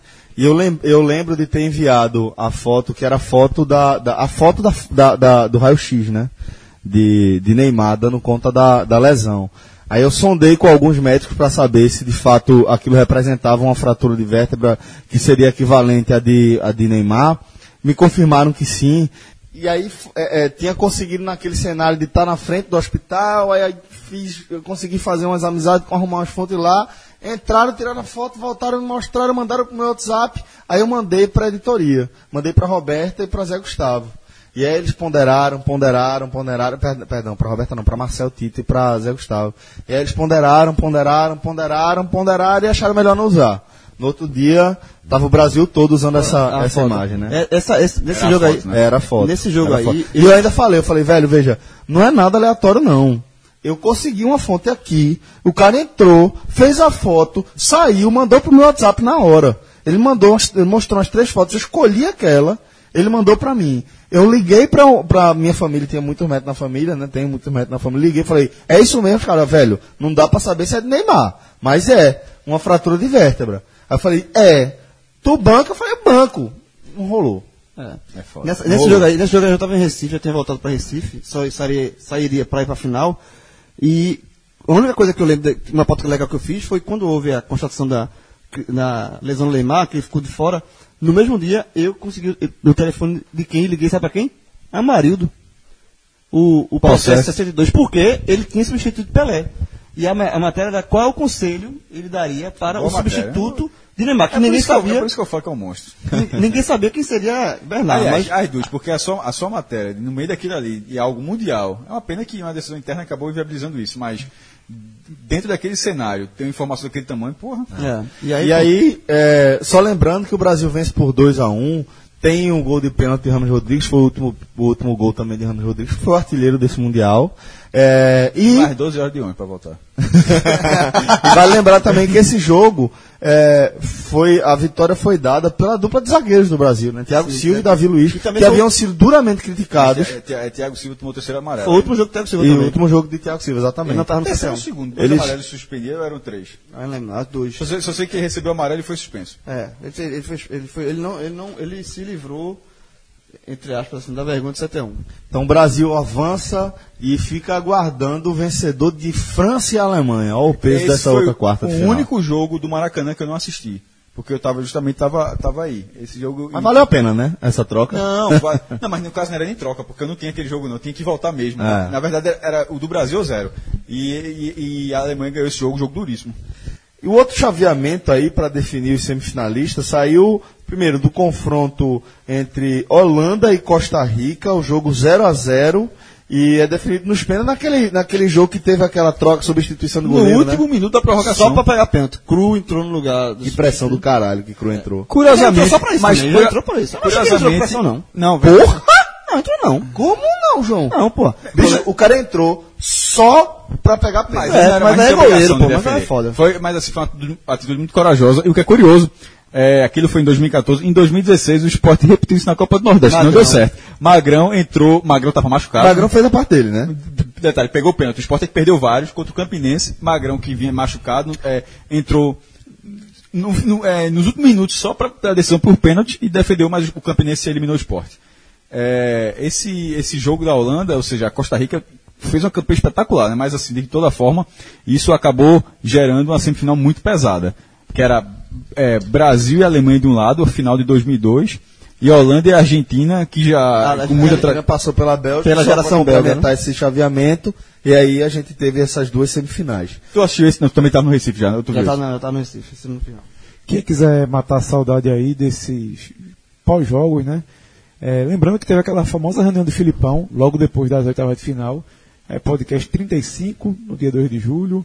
E podcast 36, Qual que foi a gente podcast? A de se- Filipão que é com PVC, com, é, com jornalista. A gente debate isso. Foi uma bronca que, do cara. que, é, a ESPN meio que rachou, né? Porque Mauro César e Juca Kifuri foram duramente é, críticos a, a- a essa decisão de Filipão de convocar Parte uma né? parte da torcida, uma parte da imprensa para pedir apoio à imprensa. Eu lembro que, que houve um racha da, de opiniões ali na, na ESPN que deixou o clima meio Qual tenso. foi o podcast? Não era nem que- pra pedir. Qual foi o podcast que era eu pra e Celso- paz, é, não era Não, não, era pra pedir, era pra conversar. Pedir, pedir, pedir, ó, o que é que vocês estão achando, o que é que vocês podem...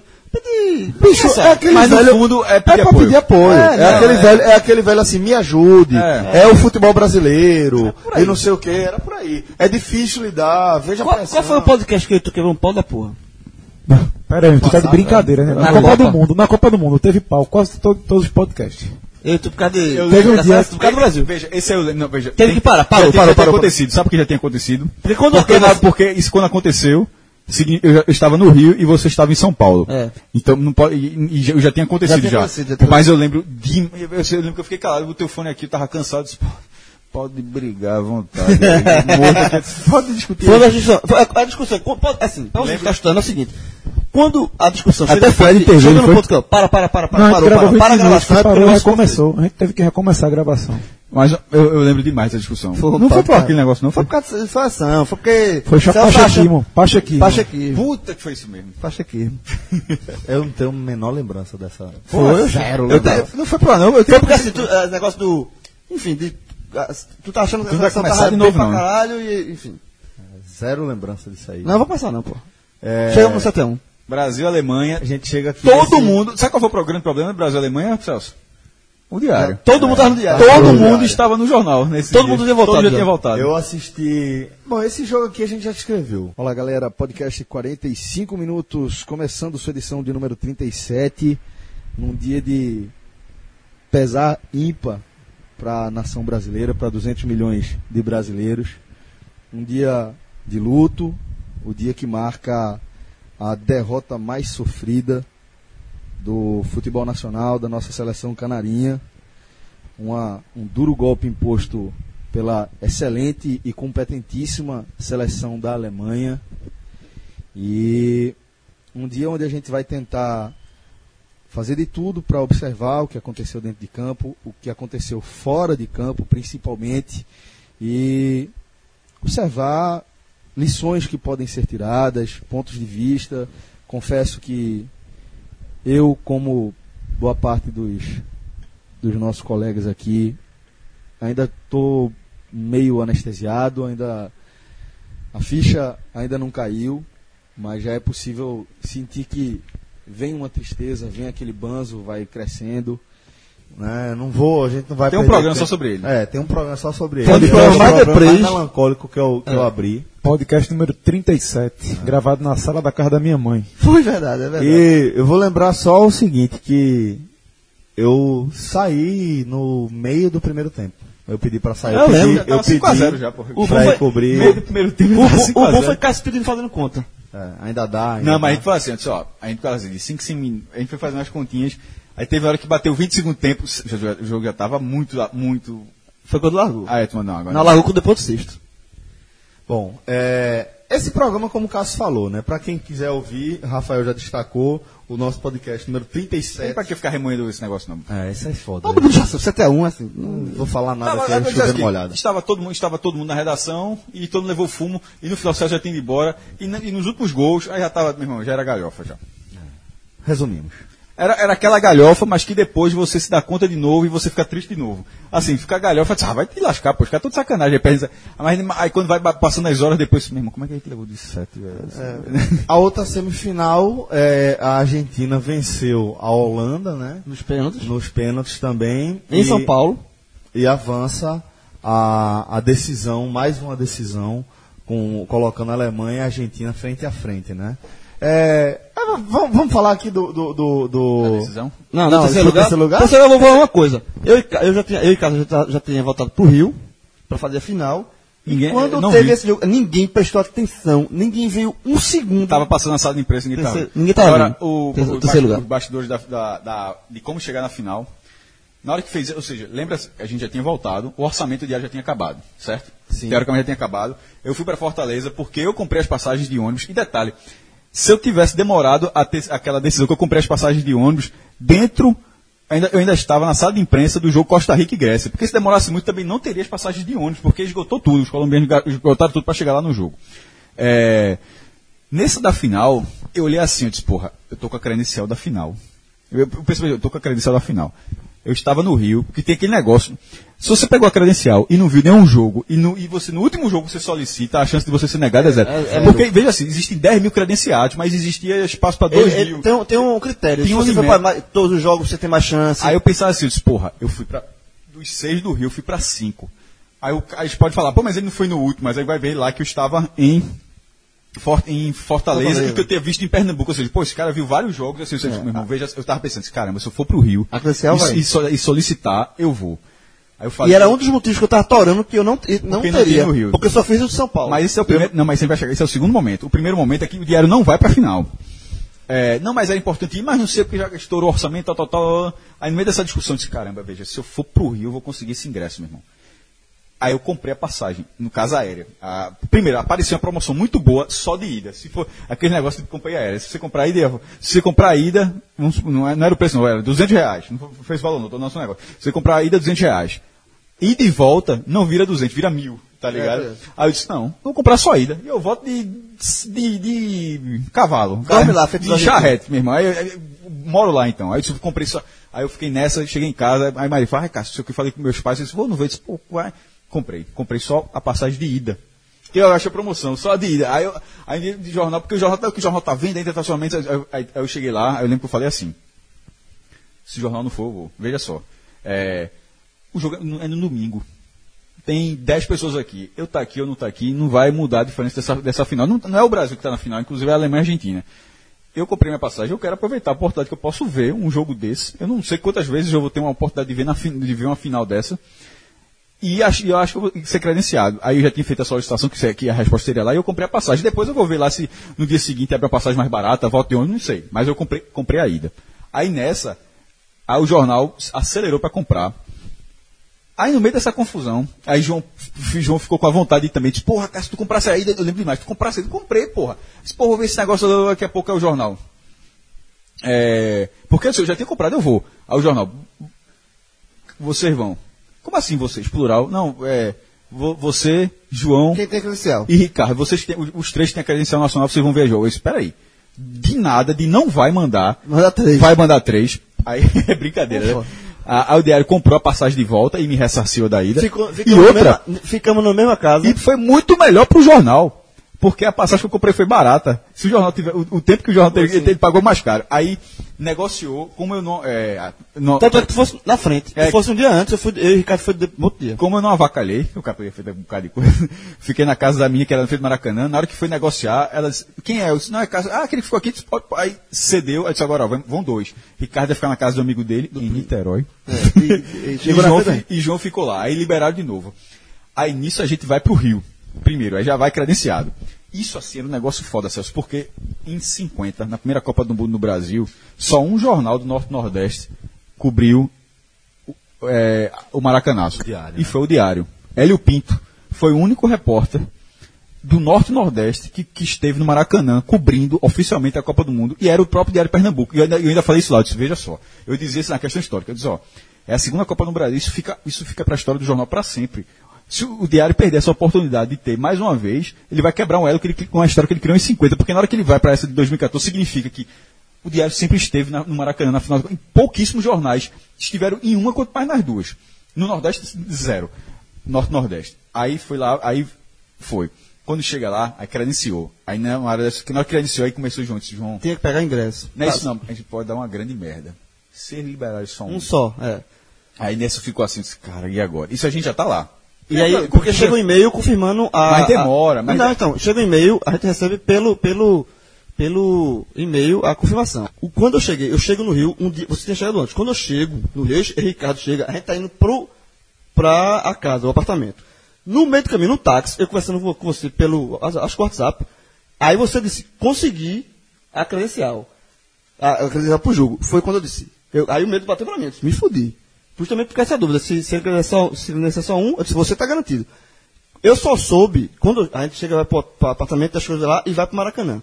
Quando chega no Maracanã, a primeira coisa que eu vou ver é o e-mail no, no computador. Quando eu entro no meu e-mail, aí tá lá a confirmação. Aí eu começo a chorar. E tu me conta depois. Aí quando o Cássio me vê, me vê, me vê assim, primeira coisa que eu pensei, Eu pensei, fudeu. se É o fudeu. Ricardo Fernandes, né? Se fudeu. Não, não, aí Não, fora. Não, né? aí de Ricardo eu pensei, pensou a mesma coisa. Já que João, tipo, o João tava chorando assim, e era de felicidade, aí quando chega Ricardo todo morgado, eu disse, pô, e, e, Não, a gente chegou assim, Ricardo, pô, tá na final, cara, tá na final. Não, eu fui eu não tô negado. não, eu tô negado. Mas a gente teve um estalo. Ele foi negado, Celso, de ficar no campo. Existem vários setores. é, todo mundo solicitou campo, aí, a FP, a France Press, todo mundo ficou lá, as maiores. Aí eu disse, ó, Ricardo, no Maracanã, dentro, embaixo da, da- das cabines, tem uma ala de fotógrafo.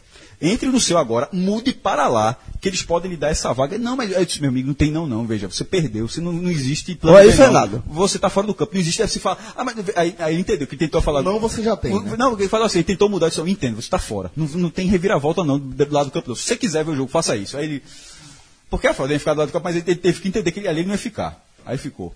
Em 15 minutos, Resolveu. eh, resolveu. E pra você ver como era só questão, ficou feliz que sua porra tava mais nem fazendo questão. Pois é. Ele jogou primeiro que a gente no dia do jogo. Claro, é Ricardo Não, Fernandes, né? não só por isso, porque na, na época da Copa, a FIFA, ela tem uma Mas, patrocinadora, é- patro- mas é isso mesmo. É isso mesmo, porque assim, a, a questão é, a Canon e a Nikon, elas ofereciam equipamentos de, de ponta Então. para os fotógrafos. Mas, tipo, o fato de que era Ricardo Fernandes, que Ricardo chegava Ah. de 5 horas pra da pegar a melhor Mas é- câmera. não, Mas é porque pegar a melhor câmera. uma lente de 30 mil reais. É. Então, assim, que eh, eles emprestavam durante o jogo, porque cada fotógrafo tem a sua lente para ter uma lente boa e tal, mas de repente era a lente de última geração que os caras testavam lá. Cinco, E tinha- é, é, Uma lente, uma lente que, Quando que ele chegou- a maioria dos fotógrafos jamais vai trabalhar na Veja, vida. o jogo foi de noite, tarde de noite. Ele chegou manhã, 5 da manhã. noite de manhã. Cinco da manhã. Quatro e meia da manhã. E Mas na- ele tem que fazer isso. Já tinha quatro pessoas na E frente detalhe, dele. e ele veio de Niterói. É, Pegou a balsa. É foda. Bom, é, e a gente chega à final da Copa, E aí, gente- tá, e aí tá todo mundo. Aí é, é, no elevador aparece branco. Tipo, troca três palavras, mate- matéria. Eu não sei se eu fui vários, mas tem matéria 8, 9, nesse dia foram 24. Não, aí mas foi muita matéria. 24. E só, e só, e só da final, assim, a única coisa, para falar rápido, já que a gente tá no final do programa, da, da final em si, foi a, a história clássica que era no, no 1x0 Alemanha na prorrogação, eu batendo o texto, A falta de a Messi. falta de Messi, eu batendo o texto pra mandar pra terminar pra amarrar, dizendo que a Alemanha é campeã, e ficasse pra cutuca assim, João. Disse que é, pô, tô mandando matéria. João, pô, quero mandar Último matéria. lance da prorrogação. Disse, olha pra frente, porra, a história na tua frente. Para de bater, para de, de ficar preocupado com matéria. Messi vai bater uma falta aos 120 minutos e esse cara não vai ver. Ele tá fazendo, eu tô fazendo matéria. Eu disse, meu irmão, entenda. olha, olha a história na tua frente. Aí esse cara se deu conta eu parei. e bateu por cima. Bateu por cima. Porque a- do jeito que aquela falta fosse cobrada, era, era história. Então, É, e no final, a, a torcida argentina estava a gente estava do lado esquerdo das cabines, mais ou menos, e onde estava concentrada a torcida argentina. Meu amigo, a morgada, a morgada foi grande. Tão grande que depois da- da- dessa final, é, eu acho que tem, se a Argentina ganha, ia ser 70 mil argentinos do lado do Maracanã. Duas horas depois não tinha mais ninguém. Tem ninguém. Agora me tirem uma dúvida. Vocês combinaram hoje, né? Exatamente. Vocês não estão vendo, mas os dois estão com a mesma camisa Isso aí, isso aí, isso aí. Coincidência que da porra, Isso aí, isso aí é final. A chance de ser, de ser coincidência é zero. Foi Não, coincidência, é, é, coincidência. eu não acredito. É, no mínimo a gente gosta, dessas- gosta dessas camisas. Foi galera não coincidência. sabe, mas rolou troca de mensagem. Não, não rolou não. Foi Não, coincidência é da possível porra. não, pô. Não é Ah, possível não. E pra, ter- pra terminar, eu vou, vou, ter- vou Pra terminar ainda não, pra terminar a gente precisa definir o que Ah, a gente já faz de clássico, né? Qual, é- quem foi o destaque dessa Copa do Mundo?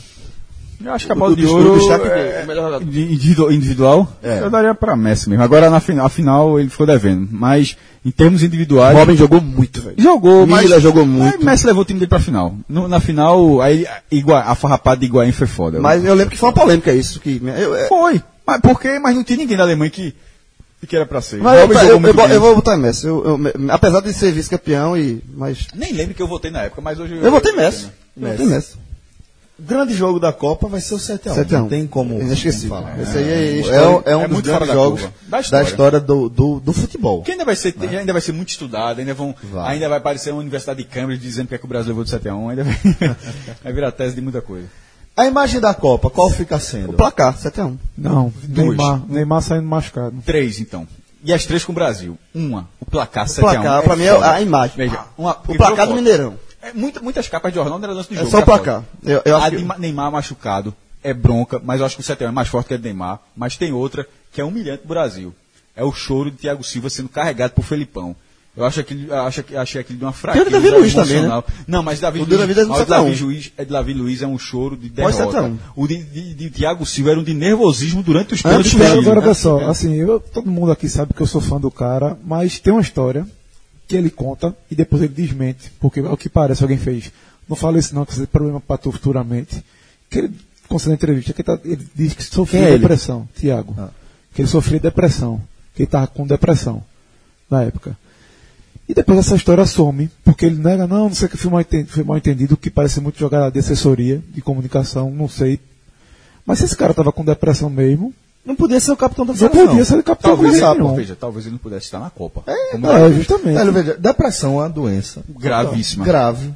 Assim, não, não grave, é uma doença séria. Sim, então gravi- colocar dessa gravíssimo dessa forma, É. porque a- acaba com a vida das pessoas, das pessoas que as, que, as cercam. É, Isso, é uma doença muito difícil e. Inclusive de fato, identificar. De fato, é, é um, um- qualquer profissional teria muita dificuldade em lidar com. Qualquer profissional tem muita dificuldade em lidar com depressão, seja qual for o cenário.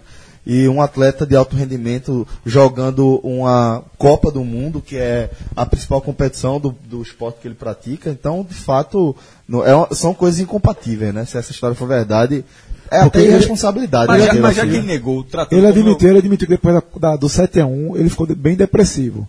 Ah, é natural. Mas tem mas gente, é- mas tem é gente, mas durante o jogo- só, tem- eu já vi, já vi histórias dizendo que isso já era quadro de antes. Porque Thiago Silva era um dos caras mais pressionados. Por ser capitão, por ser, ter a responsabilidade.